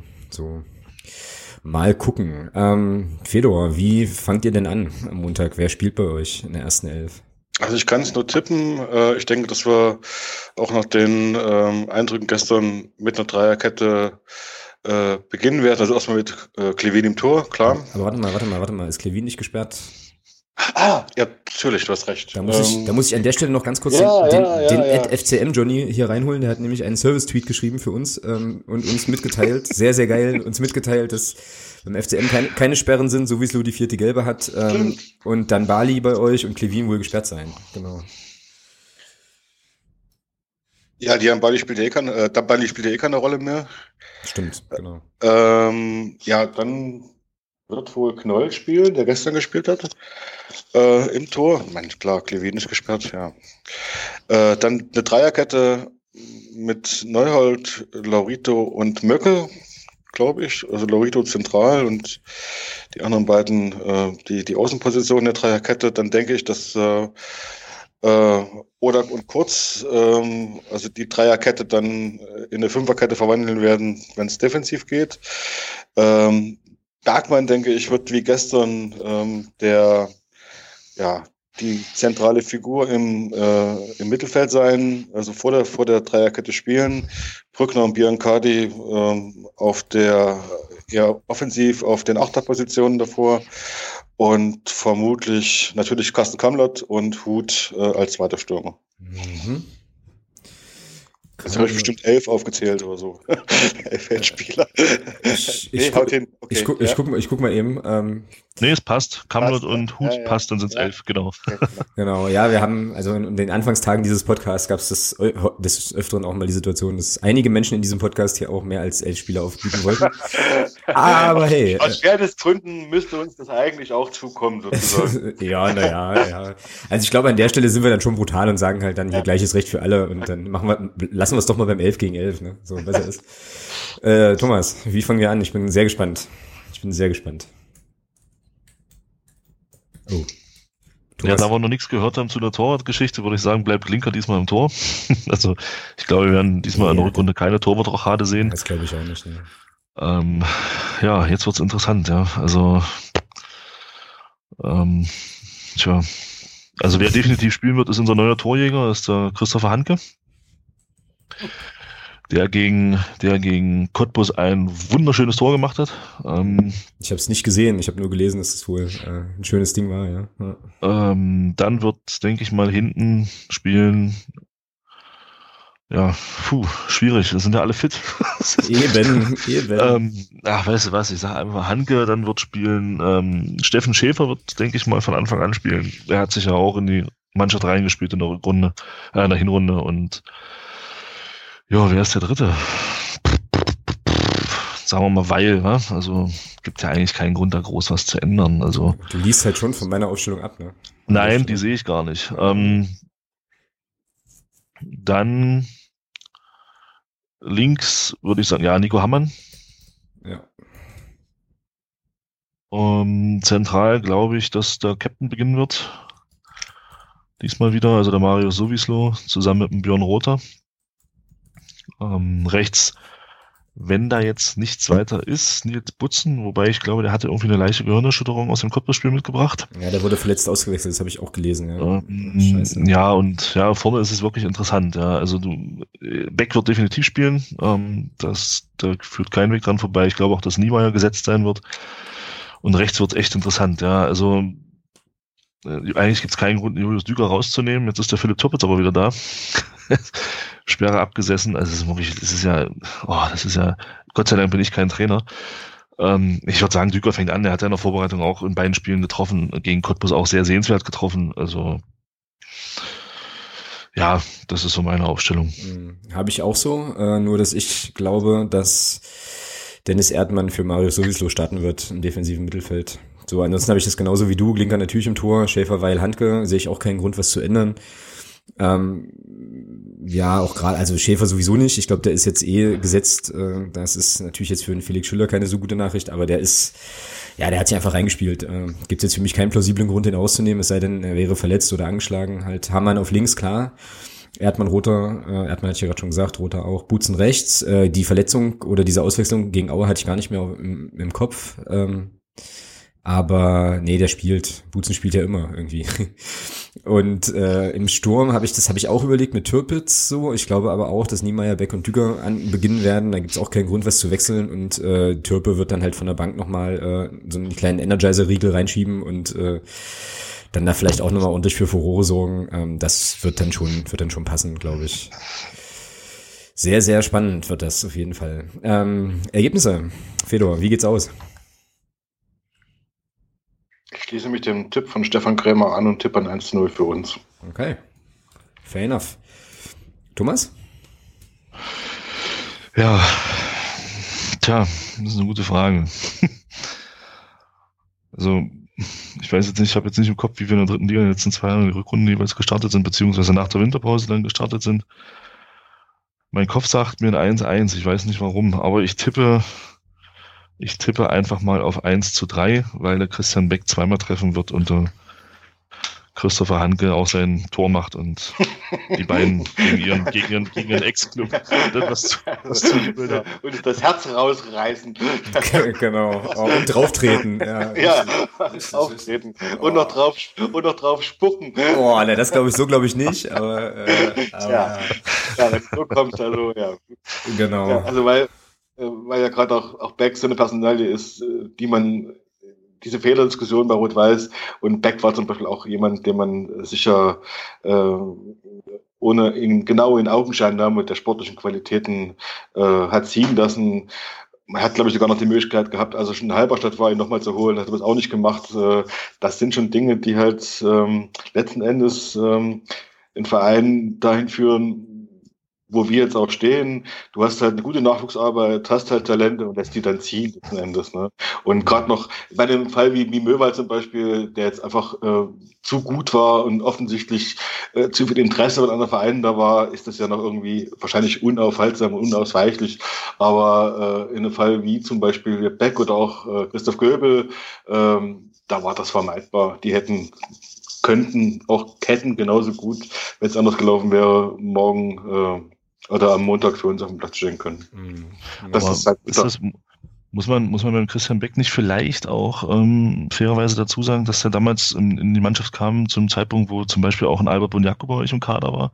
Ja, das, das, das, das, ist, das muss man fairerweise sagen, aber es gab ja wohl also den einen Zeitraum, wo man sagte, okay, ähm, da war vielleicht die Konkurrenz zu stark, aber es gab auch äh, wohl danach nochmal glaube ich, die Möglichkeit, ihn zu verpflichten, äh, wo das schon nicht mehr mehr mit Albert Bunyaku war, wo man das hätte einfach machen können, letzten Endes. Ne? Also, aber ich, äh, okay, äh, äh, das, das ist aber so ein, so ein grundsätzliches Thema, äh, wo ich denke, okay, wir leisten seit Jahrzehnten eigentlich in Erfurt eine sehr gute Nachwuchsarbeit ähm, und äh, dann wird einfach auch äh, das naheliegend übersehen, dass man einfach auch Leute hier bindet, äh, in, den Verein integriert und mit denen vor allen Dingen auch ein Stück weit Geduld hat. Aber äh, da ist immer das Problem, dass natürlich immer auch Ergebnisse gefordert sind, immer auch äh, der ganz große Kollaps bevorsteht, wenn die halt nicht kommen und dann man natürlich immer auch Spieler setzt, die noch eine Form erfahrener sind oder vielleicht äh, auch noch ein Tick leistungsfähiger als diese jungen Talente und die dann enttäuscht von dann ziehen letzten Endes. Ne? Mhm. Ja, das stimmt. Der Christopher Hanke hatte das, hatte das eigentlich auch ganz gut. Der war beim MDR beim äh, zum, oh, nee, blöder Satz, ähm, nochmal von vorne. Der war ja beim MDR bei einem Podcast und hat mhm. da auch Rede und Antwort gestanden und dann hat er auch so ein bisschen auf seine, auf seine Zeit, auf seine Anfangszeit ähm, gesprochen, gerade auch im Jugendbereich. Hat er auch gesagt. Also die, die, was da in Erfurt gemacht wurde, war schon nicht verkehrt. Und er hatte einen Fehler so ein bisschen auch bei sich selbst gesucht, dass da so ein bisschen eine Schlenderian drin war bei ihm. Mhm. Und dass dann erst so später bei ihm auch so diese Einsicht kam, so ein bisschen später dann, naja, Mensch, ich muss doch ein bisschen mehr tun. Also es, es, liegt nicht immer nur am Verein. Also ich glaube schon, das war wie gesagt beim Christian Beck, denke ich schon, ist es halt auch der Tatsache geschuldet, dass ihr halt auch sehr, sehr gute Stürmer im Kader hattet, ja. Und das ist dann natürlich für so einen 18-, 19-Jährigen, der, der da frisch aus, der, aus, dem, aus dem Jugendbereich hochkommt, natürlich nicht, nicht einfach ist, ist, glaube ich, jedem bewusst.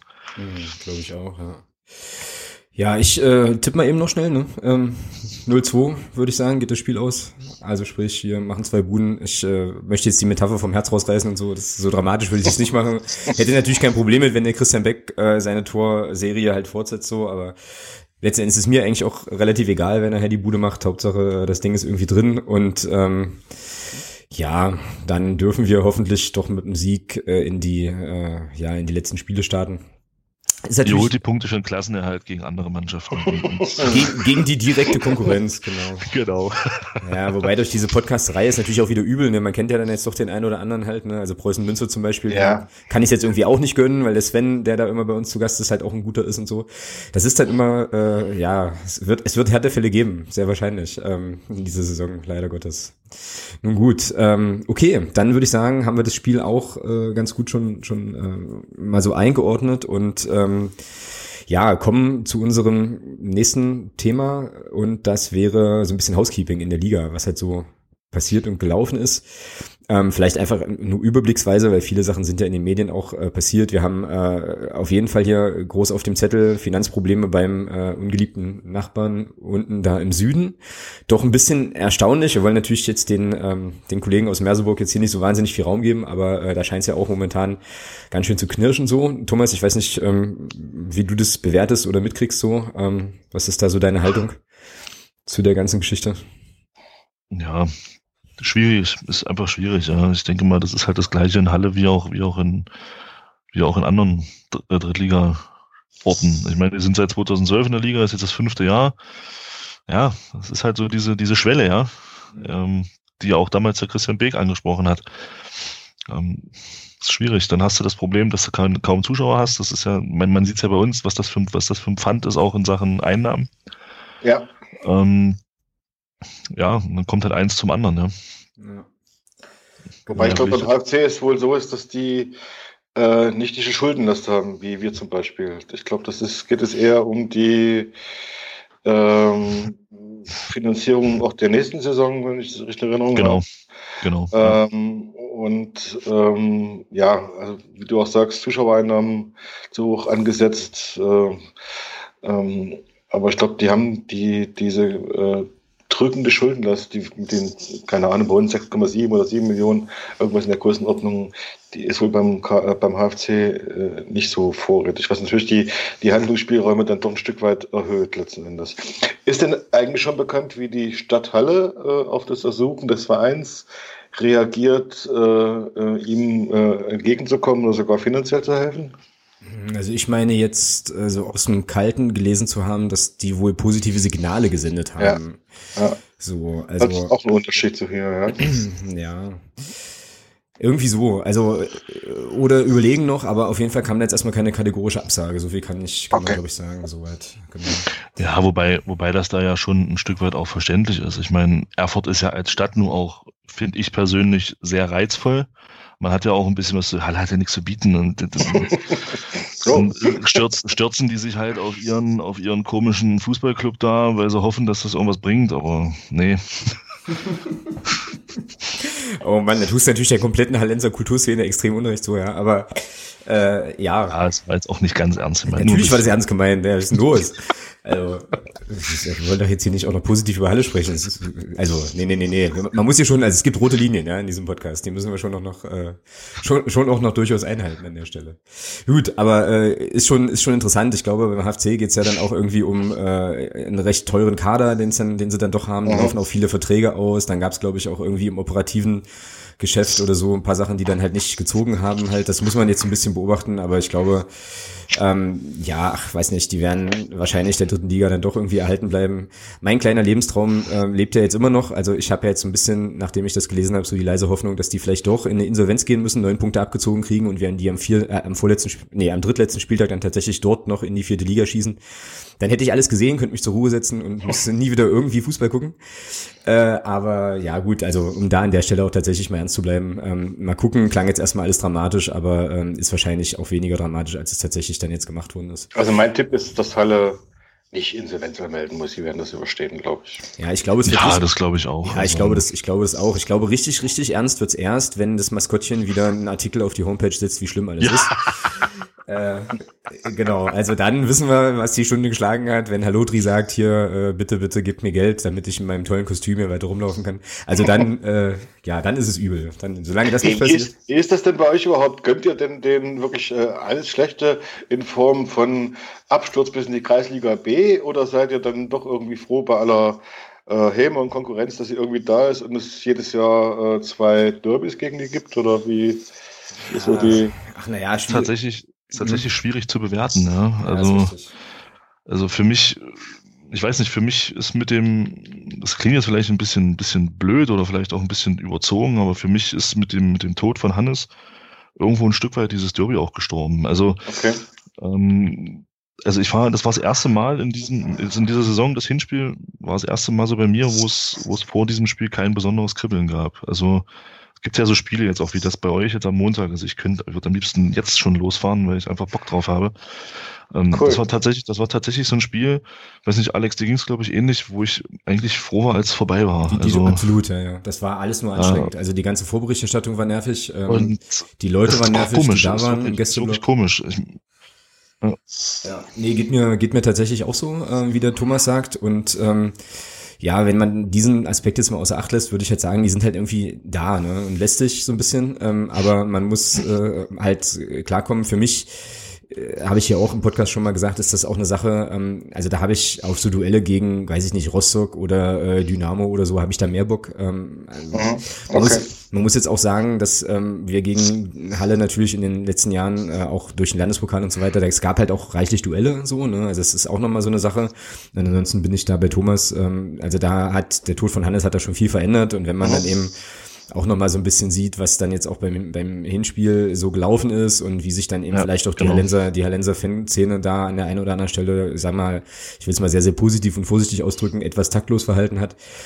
dann äh, ja, weiß ich nicht, brauche brauch ich das brauche ich das eigentlich nicht. Also das war schon, wie Thomas sagt, ich war froh, dass es vorbei war, ähm, auch mit den ganzen Begleitgeklappere, was da passiert ist so und naja.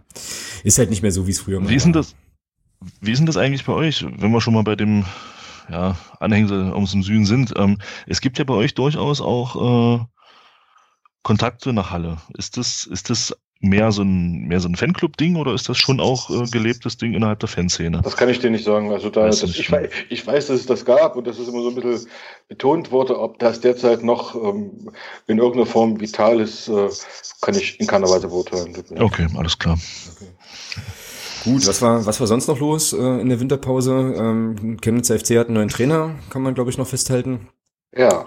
Ähm, ja, euren, euren sehr erfolgreichen Interimstrainer. ja, also ich habe, äh, ich will gegen äh, Bergner kann ich, kann ich gar nichts sagen. Er hat ähm, ähm, hier halt versucht, nach der Zeit mit Krämer eine andere Art Fußball spielen zu lassen, soweit das mit dem Kader möglich ist. Also offensiver, äh, mehr den Ball am Boden halten, äh, etc. pp. Das hat halt alles dann, auch weil es halt auch nicht viele Spiele waren und weil die äh, Entwicklung der Mannschaft halt im Offensivbereich ungleich viel länger dauert, als äh, das Defensivverhalten zu trainieren, äh, war das schon auch unter dem Druck, unter dem das stand, war das vielleicht von vornherein eine Mission Impossible sozusagen.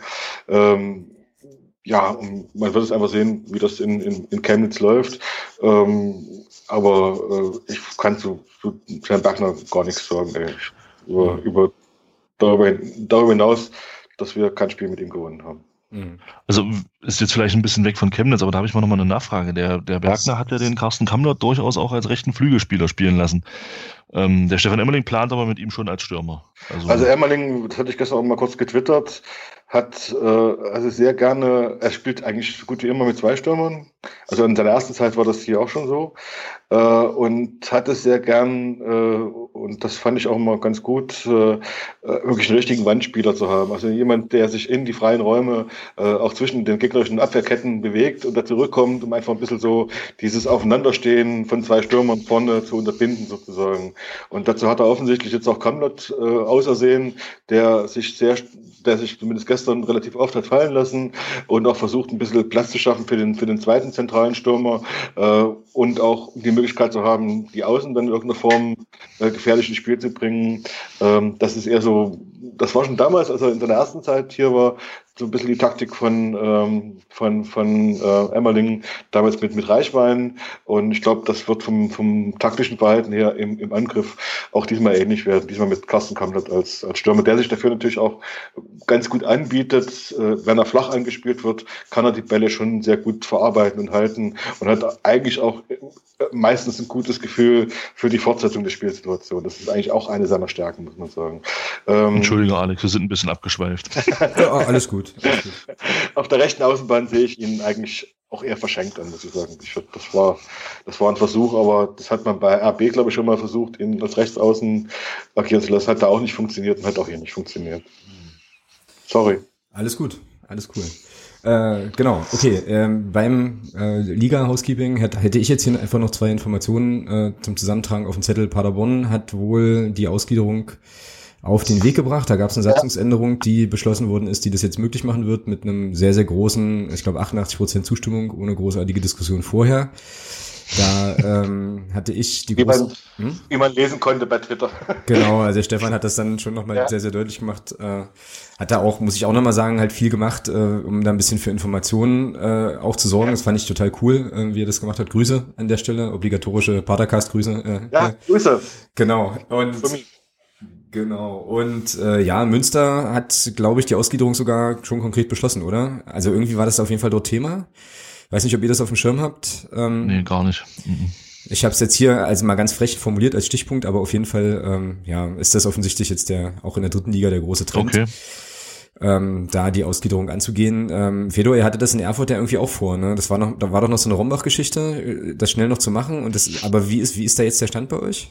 Der Stand ist, ja, Rombach wollte das schnell. Rombach hatte, glaube ich, vor anderthalb Jahren äh, da gab es vom Vorstand so ein Papier, das ich gar nicht so schlecht fand, äh, als Diskussionspapier und dann sollte das äh, über eine außerordentliche Mitgliederversammlung in irgendeiner Form irgendwann mal, die da mehrfach verschoben worden ist, in Szene gesetzt werden. Dann war es im letzten Jahr, dass äh, das ganz plötzlich wieder hochkam.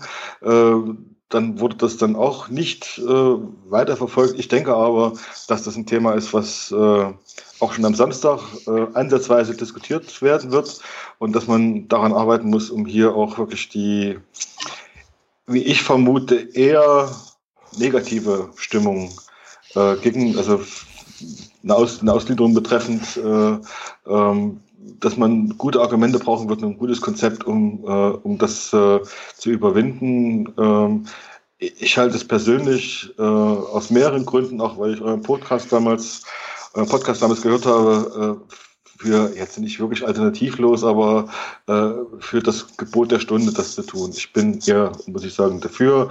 Äh, bei allem Wissen um die äh, ganz furchtbaren Negativbeispiele äh, denke ich aber, dass das zum Beispiel aus, aus vereinsrechtlichen Gründen geboten ist. Aber auch durchaus um neues Geld zu akquirieren. Ja, ich habe jetzt übrigens gerade nochmal hier parallel eben geschaut, äh, also Liga 3 Online hatte, hatte das am 14.01. schreiben Preußen Münster Mitglieder stimmen für eine Ausgliederung, also dann werden die das wohl auf den Weg bringen dort äh, auch, genau.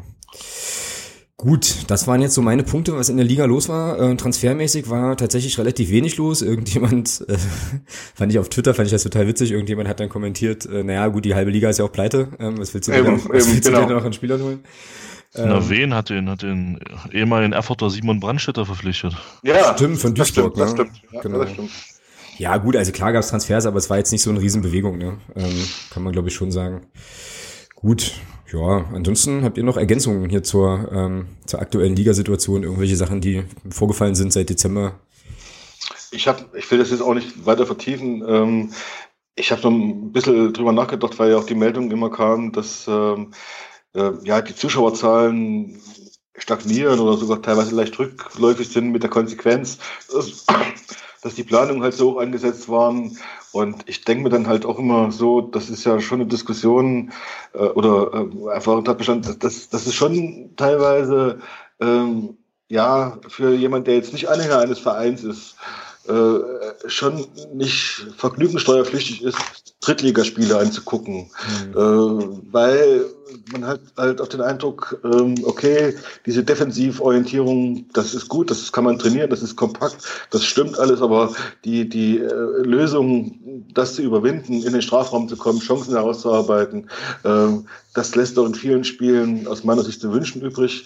Und äh, ich denke halt auch, dass die Liga damit so ein Stück weit ein Problem hat, einfach auch ja attraktiver zu werden, um möglicherweise auch einfach mehr Zuschauer in die, in die Stadien zu locken. Ich halte das schon, ich weiß nicht, wie ihr das seht, aber ich halte das so ein bisschen für jetzt sicher nicht die, die einzige Ursache, aber wenn ich da ein Spiel an, an, angucken muss, als jemand, der jetzt nicht unmittelbar be beteiligt ist, wie wir unser Spiel gegen Jena zum Beispiel, das war, also wenn man, jetzt, man sich zurücklehnt und sagt, ich muss mir das angucken, 90 Minuten, als jemand, der jetzt völlig grausam. unbeteiligt ist, ist einfach nur grausam.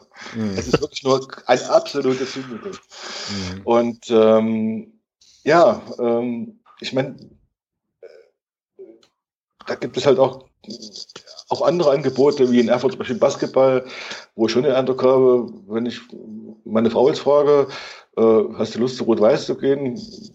Ja, keine Ahnung, wir spielen jetzt äh, gegen, weiß nicht, wen Wiesbaden oder wen auch immer, äh, oder wir gehen zum Basketball, dann würde sich eher dafür entscheiden. Und ich denke, dass das so ein bisschen äh, subkutan bei so mancher Entscheidung, wo man seine Freizeit verbringt, eine Rolle spielt. Und mhm. Das ist, auch nichts, was man leicht lösen kann, glaube ich, bei all diesen Nervositäten in der Liga. Aber ich halte das schon teilweise für äh, mitursächlich, dass man halt so diese, diese Zuschauerentwicklung äh, nicht in der notwendigen, dem notwendigen Maße nach oben treiben kann. Ist ja die ganz große Ausnahme, keine Frage, aber äh, Ähm, Im Rest der Liga ähm, ist das, glaube ich, schon ein Problem. Ja, ich glaube auch immer, dass diese ganze Diskussion mit den äh, Zuschauerzahlen, dass es auch an einer gewissen Stelle auch Jammern auf hohem Niveau ist. Ähm, das ist schon so. Ich meine, wir dürfen nicht vergessen, das ist immer noch die dritte Liga. Da bin ich bei dir, Fedor.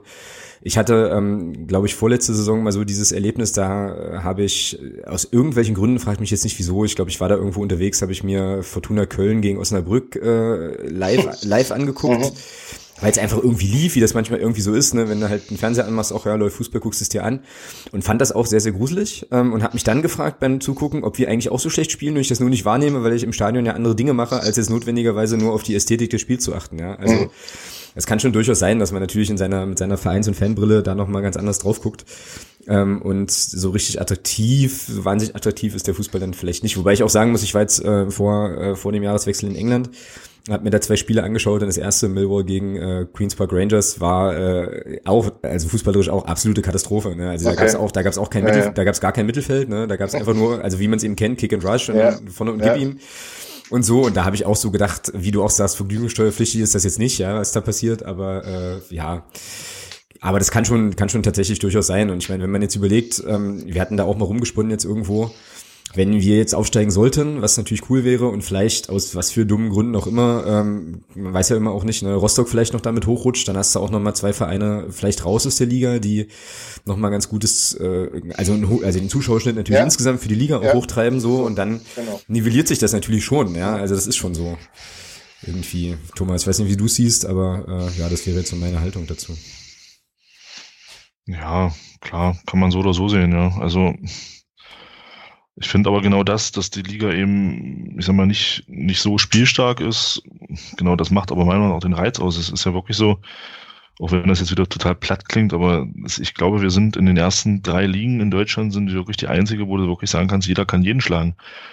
Ähm, in, der Bundesliga wirst du das, wirst du das nicht mehr haben, ähm, dass du, und da ist das Niveau ja auch in meinen Augen eher überschaubar. Ja, du hast ja wirklich, ich bin der Meinung, mit Bayern nur eine Mannschaft, die Fußball spielen will. Mhm für ansatzweise Dortmund, der Rest will ja nur zerstören. Was ja, ja Dortmund, Dortmund jetzt unter Stöger immer weniger, muss man sagen. Was ja, was ja, halt, was ja legitim ist, letzten ja. Endes, ähm, letzten Endes zähl, musst du Punkte holen, ja, und die holst du, die holst du dann am besten wahrscheinlich, wenn du hinten zu Null spielst, dann hast du schon mal einen. Mhm. Ähm, und das zieht sich halt durch bis in die dritte Liga. Wobei ich aber sagen muss, dass ich unser Spiel gegen Paderborn zum Beispiel, fand ich ein sehr, sehr, sehr gutes Spiel. Jetzt mal weg von der, von der Vereinsbrille. Ich habe mir das im Nachhinein nochmal angeschaut, da muss ich sagen, das war ein sehr, sehr gutes Spiel, auch taktisch von beiden Abwehrreihen vor allem sehr, sehr, sehr, sehr klug gespielt. Fand ich schon fußballerisch auf einem relativ hohen Niveau. Ähm, aber insgesamt gebe ich dir recht. Also ich habe auch ein Spiel gesehen, das war, ich glaube, Rostock gegen Jena, das war einfach nur schlimm, ja. ja. Und aber solche Spiele hast du, glaube ich, auch in höherklassigen Ligen mal. Das ist ähm, ja, völlig normal. Also du hast natürlich auch gute, gute Drittligaspiele, auch, äh, auch in diesem Jahr gab es die, überhaupt keine Frage. Äh, du hast auch mal so kleine, kleine Fußballwunder. Ich fand zum Beispiel, also Regensburg äh, im, im, im letzten Jahr, die auch dann, tut mir leid, dass wir sagen, sie müssen nicht völlig äh, zu Unrecht dann am, am Ende aufgestiegen sind. Völlig ähm, zu Recht. Ja. Das, das fand ich schon, da merkst du halt auch, dass ein Trainer dort war, der Fußball spielen lassen wollte, der jetzt auch mit keinem alte teure gerade, muss man sagen. Also das war dann so ein bisschen auch ja, auch eher Leute, die woanders eher nicht so funktioniert haben, die hat er einfach äh, in, eine, in, einen guten Offensivstyle gebracht hat und was richtig gut anzugucken war und was am Ende auch erfolgreich war, muss man sagen. Ja. Definitiv. Okay, ich habe jetzt hier so ein bisschen die unangenehme Aufgabe des, äh, des Zeitwächters, so, ähm, ja. um quasi unseren Hörerinnen und Hörern jetzt äh, nicht äh, 390 formatmäßige Sendungen äh, zuzumuten. Ich, ey, ohne Witz, ja, ich habe vorhin, habe mir vorhin die aktuelle Folge runtergezogen, weil ich eine Runde laufen gehen wollte, guckte da drauf, ja, drei Stunden, drei Stunden 47. Ja, ich so, Jungs, was, was, was, was ist los bei euch? Aber genau, würde deswegen einfach ähm, mal noch schnell zur sonstiges Kategorie kommen, da auch vor allem ähm, ja, Informationen noch loswerden wollen. Vertragsverlängerung Christopher Hanke habe ich noch auf dem Zettel. Da bin ich auf deine Meinung gespannt, äh, Thomas. Wie bewertest du diese Verlängerung? Ja, absolut positiv. Okay. Absolut positiv. Also weil es halt auch, weil es halt auch zeigt, wie der Christopher Hanke sich von einem Regionalligaspieler äh, hin zu einem hoffentlich bald Zweitligaspieler entwickelt hat. Also großartig. Mhm. Und für mich auch absolut gerechtfertigt, dass er da seinen Vertrag verlängert bekommen hat. Ja, war ja auch, ich habe dann auch nochmal so überlegt, weil wir natürlich äh, schon auch immer mal so ein bisschen auf ihn, auf ihn meckern, weil er natürlich auch so seine Schwächen hat, Spieleröffnung und so Geschichten, ne? aber dann kam mir so der Gedanke halt auch, naja gut, er hat auch einfach mal fast jedes, wenn ich, als wenn ich sogar jedes Spiel gespielt in der Hinrunde, äh, es sei denn, er war mal irgendwie gesperrt, weiß ich jetzt gar nicht. Ja, absolut solide Säule. Ne? Und ich meine, das, das muss man sich auch mal reinziehen. Ne? Ich meine, der kam, also der ist Teil der Regionalligamannschaft, die aufgestiegen ist, ja. Ja, absolut. Das absolut. ist schon, das ist schon irgendwie cool. Krass. Ja. Zeigt aber auch wieder, so sprechen wir ja auch oft genug an, aber es zeigt halt auch wieder die grandiose Arbeit vom Trainer, ja. Also, was der aus, aus einigen Spielern hier gemacht hat, das ist einfach super. Ja, absolut. Gar keine Frage. Und nicht, und nicht, und nicht hoch, und eigentlich nicht hoch genug zu würdigen, ja. ja. Genau, so und dann hat der FCM, was ich ja prinzipiell aus Marketinggründen erstmal großartig finde, schon mal auch mit Blick auf äh, Auftritte im äh, englischsprachigen Ausland den Herrn Kostli verpflichtet. Marcel Kostli, der äh, also sozusagen für äh, Wortwitze quasi geradezu prädestiniert ist, auf jeden Fall für die rechte Seite ähm, nochmal eine Konkurrenz, Schrägstrich ein Backup zu Nils Butzen war, glaube ich, auch dringend nötig. Ähm, wir kennen den guten Mann aus den Spielen gegen Mainz 2 wo uns, glaube ich, zumindest in einem auch mal richtig wehgetan hat, so. Ähm, noch ein junger Bursche, der jetzt zur Winterpause kommt, ähm, würde ich auf jeden Fall als Verpflichtung auch absolut positiv sehen, weil wie gesagt, auf der Seite hatten wir, glaube ich, schon noch eine kleine Lücke im Kader. Ähm, also wenn du jetzt jede Position doppelt besetzen willst, etc., dann war das schon eine gute Geschichte und ich bin sehr, sehr gespannt, wie er sich macht, glaube aber, dass er natürlich äh, ja gegen Nils Butzen da schon ganz schön was zeigen muss, um sich da in die Mannschaft zu spielen, oder? Ja, aber du kannst natürlich, ich denke mal, der Marcel Kostli hat seine Stärken vielleicht auch mehr so ein bisschen im Offensivbereich. Ähm, ist natürlich auch wieder eine taktische, interessante taktische Möglichkeit. Ja, du kannst dann jetzt auch mal, wenn es sein muss, den Nils Butzen mal runternehmen in der Schlussphase, weil du eben auf der Position jemanden hast, der offensiv vielleicht noch ein bisschen stärker ist. Also das ist ein interessanter Transfer und ich glaube auch, dass das durchaus Sinn macht, gerade auch mit, mit dem Hintergrund der Tarek Chad-Verletzung. Mm, ja, klar, stimmt. Das äh, vergisst man immer so leicht. Ne? Spiele, die dann irgendwie raus sind, die hat man dann gar nicht so im Kopf. Das fällt mir ganz häufig auf. Aber klar, Tarek haben wir ja auch noch in der Hinterhand. Äh, der kommt ja, glaube ich, dann, ja, zur Aufstiegsfeier ist er dann wieder fit, auf jeden Fall. Genau. Ja, und dann. Also im April. Genau. Ja, wann spielen wir in Halle? April. Ja, irgendwann im, irgendwann im April. Ja, sag genau. ich doch. Ja, also, alles klar. Genau. Okay. Ja, und dann äh, möchte ich ganz gerne noch hinweisen auf eine Aktion, die ich äh, sehr, sehr großartig finde. Ähm, und über die aber, glaube ich, auch schon in den Medien berichtet wurde. Ähm, und zwar gibt es wieder die Möglichkeit, das hatten wir vor ein paar Jahren, hatten wir das schon mal, ähm, aber es gibt die Möglichkeit, Blut zu spenden für äh, den ersten FC Magdeburg unter dem Motto Mein Blut für meinen Verein äh, gibt es eine Aktion von Fans für Fans ins Leben gerufen, dass also ähm, man bei der äh, Uni Blutbank eben ja, Blut spenden kann, logischerweise, und zwar im Zeitraum vom 20.12. bis zum 4.4. Und diese Aufwandsentschädigung, die man dann dafür bekommt, ab der zweiten Spende gibt's ja da Geld für, dann spenden kann auf ein ähm, ja, Konto. Ähm, Informationen dazu findet man, ich werde sonst auch nochmal verlinken. Ähm, auf jeden Fall findet man Informationen dazu bei der, auf der Webseite der Uni Blutbank und das Geld kommt dem neunten Behindertentag äh, des FCM zugute. Und äh, finde ich eine super coole Geschichte, eine super coole Sache. Also erstmal macht man was, äh, ja, sowieso für andere Leute mit Blutspende und so weiter, macht auch was für sich, weil man dann natürlich auch ein bisschen äh, Check-ups bekommt und so. Und äh, tut seinem Verein auch was Gutes. Also es ist eine absolut unterstützenswerte äh, Sache und äh, ja, soll doch möglichst hoffentlich von, von vielen, vielen Leuten ähm, entsprechend wahrgenommen werden. Ich frage mich jetzt gerade, ob man auch außerhalb von Magdeburg Blut spenden und das trotzdem da spenden kann. Wahrscheinlich schon. Wahrscheinlich kann man auch ja, einfach so Geld spenden, ne? ähm, ohne Blut gespendet zu haben, weiß ich nicht. Aber schöne Sache, schöne Geschichte und ähm, ja, sollte man auf jeden Fall, wenn, wenn man kann und Bock hat, ernst und äh, wahrnehmen an der Stelle. Das waren meine Sachen auf dem sonstiges Zettel. Herr Thomas. Ich hätte noch zwei, drei Sachen, aber ich glaube, das würde den Rahmen sprengen. Also die, dann machen wir hier wirklich einen auf 93 und genau, ja, die machen wir, die machen wir dann nächste Woche. Machen wir dann nächste Woche genau. Da müssen wir uns ja auch noch über irgendwelche Sachen unterhalten können und nicht nicht 90 Minuten anschweigen oder so. Okay, dann ähm, ist jetzt meine letzte Aufgabe, meine vorletzte Aufgabe wahrscheinlich noch den Hörer der Woche ähm, zu nominieren und ich würde da gern zunächst mal mich bei allen bedanken, die äh, ihre Fragen äh, geschickt haben ähm, und äh, ja, dass wir dann den Fedor gut löchern konnten, auch zum zum FC Rot-Weiß Erfurt. Also erstmal vielen Dank. Und äh, nominieren wollen würde ich aber, weil ich das einfach so sympathisch fand, den äh, FCM-Johnny für seinen Service-Tweet äh, zu, zu den Aufstellungstipps, weil er wusste, dass wir heute Abend aufnehmen und äh, uns da eben nochmal die Namen derjenigen geliefert hat, die da irgendwie äh, gesperrt werden oder so.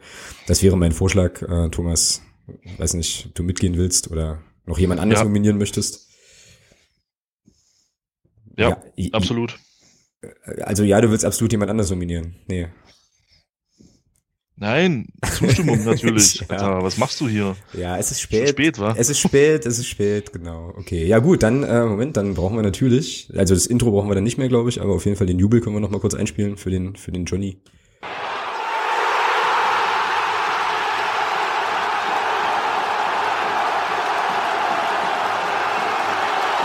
Jo, okay. Herzlichen Glückwunsch an der Stelle. Wohlverdient, wohlverdient auf jeden Fall.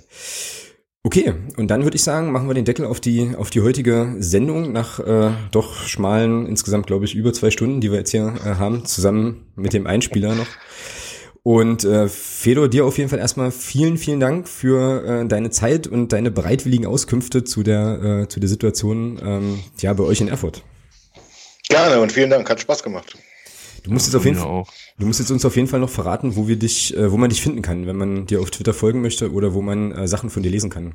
Also am besten und aktuell findet ihr mich am besten bei Twitter unter @fedorfreitag. Alles klar, genau, cool. Ja, und uns hört ihr in der kommenden Woche wieder. Wir werden dann äh, logischerweise das Spiel gegen den FC Rot-Weiß Erfurt auswerten und auf das nächste Spiel gucken. Das dürfte Meppen sein, oder? Meppen, ja. Das erste Heimspiel, genau. Da kann ich jetzt schon mal ankündigen, Thomas weiß das noch nicht, äh, den überrumpel ich damit jetzt ein bisschen, aber dass wir nächste Woche dann wieder live äh, senden werden. Den Link äh, gibt's demnächst noch in den einschlägigen ja, Quellen, wo man sowas eben immer herkriegt. Das heißt, es wird, eine, wird einen Live-Podcast geben und so die Idee vielleicht auch zu versuchen, noch so, ja, Zwischen- und, und, und, und Rückmeldungen während der Sendung mit reinzuholen. Das wird nicht ganz so einfach, weil wir sind ja dann nur zu zweit und müssen irgendwie gucken, was es so an Feedback gibt. Das wollen wir aber mal probieren. Ähm, Also wenn ihr da Bock habt, nächsten Mittwoch 2030 werden wir da auf Sendung gehen und dann könnt ihr uns quasi live zuhören. Ansonsten kriegt ihr uns natürlich nächste Woche auch wieder im Podcatcher eures Vertrauens. Genau. Und dann würde ich einfach sagen, halte ich jetzt mal die Klappe, sag äh, Tschüss in die Runde. Hat mir auch großen Spaß gemacht. Fedor, dir alles Gute auch insgesamt nochmal für, für Erfurt und so weiter und, und den Verein. Vielen Dank. Dass das alles in irgendeiner Form glimpflich ausgeht. Und ähm, ja, von meiner Seite, Tschüss in die Runde. Macht es gut. Ciao. Ciao.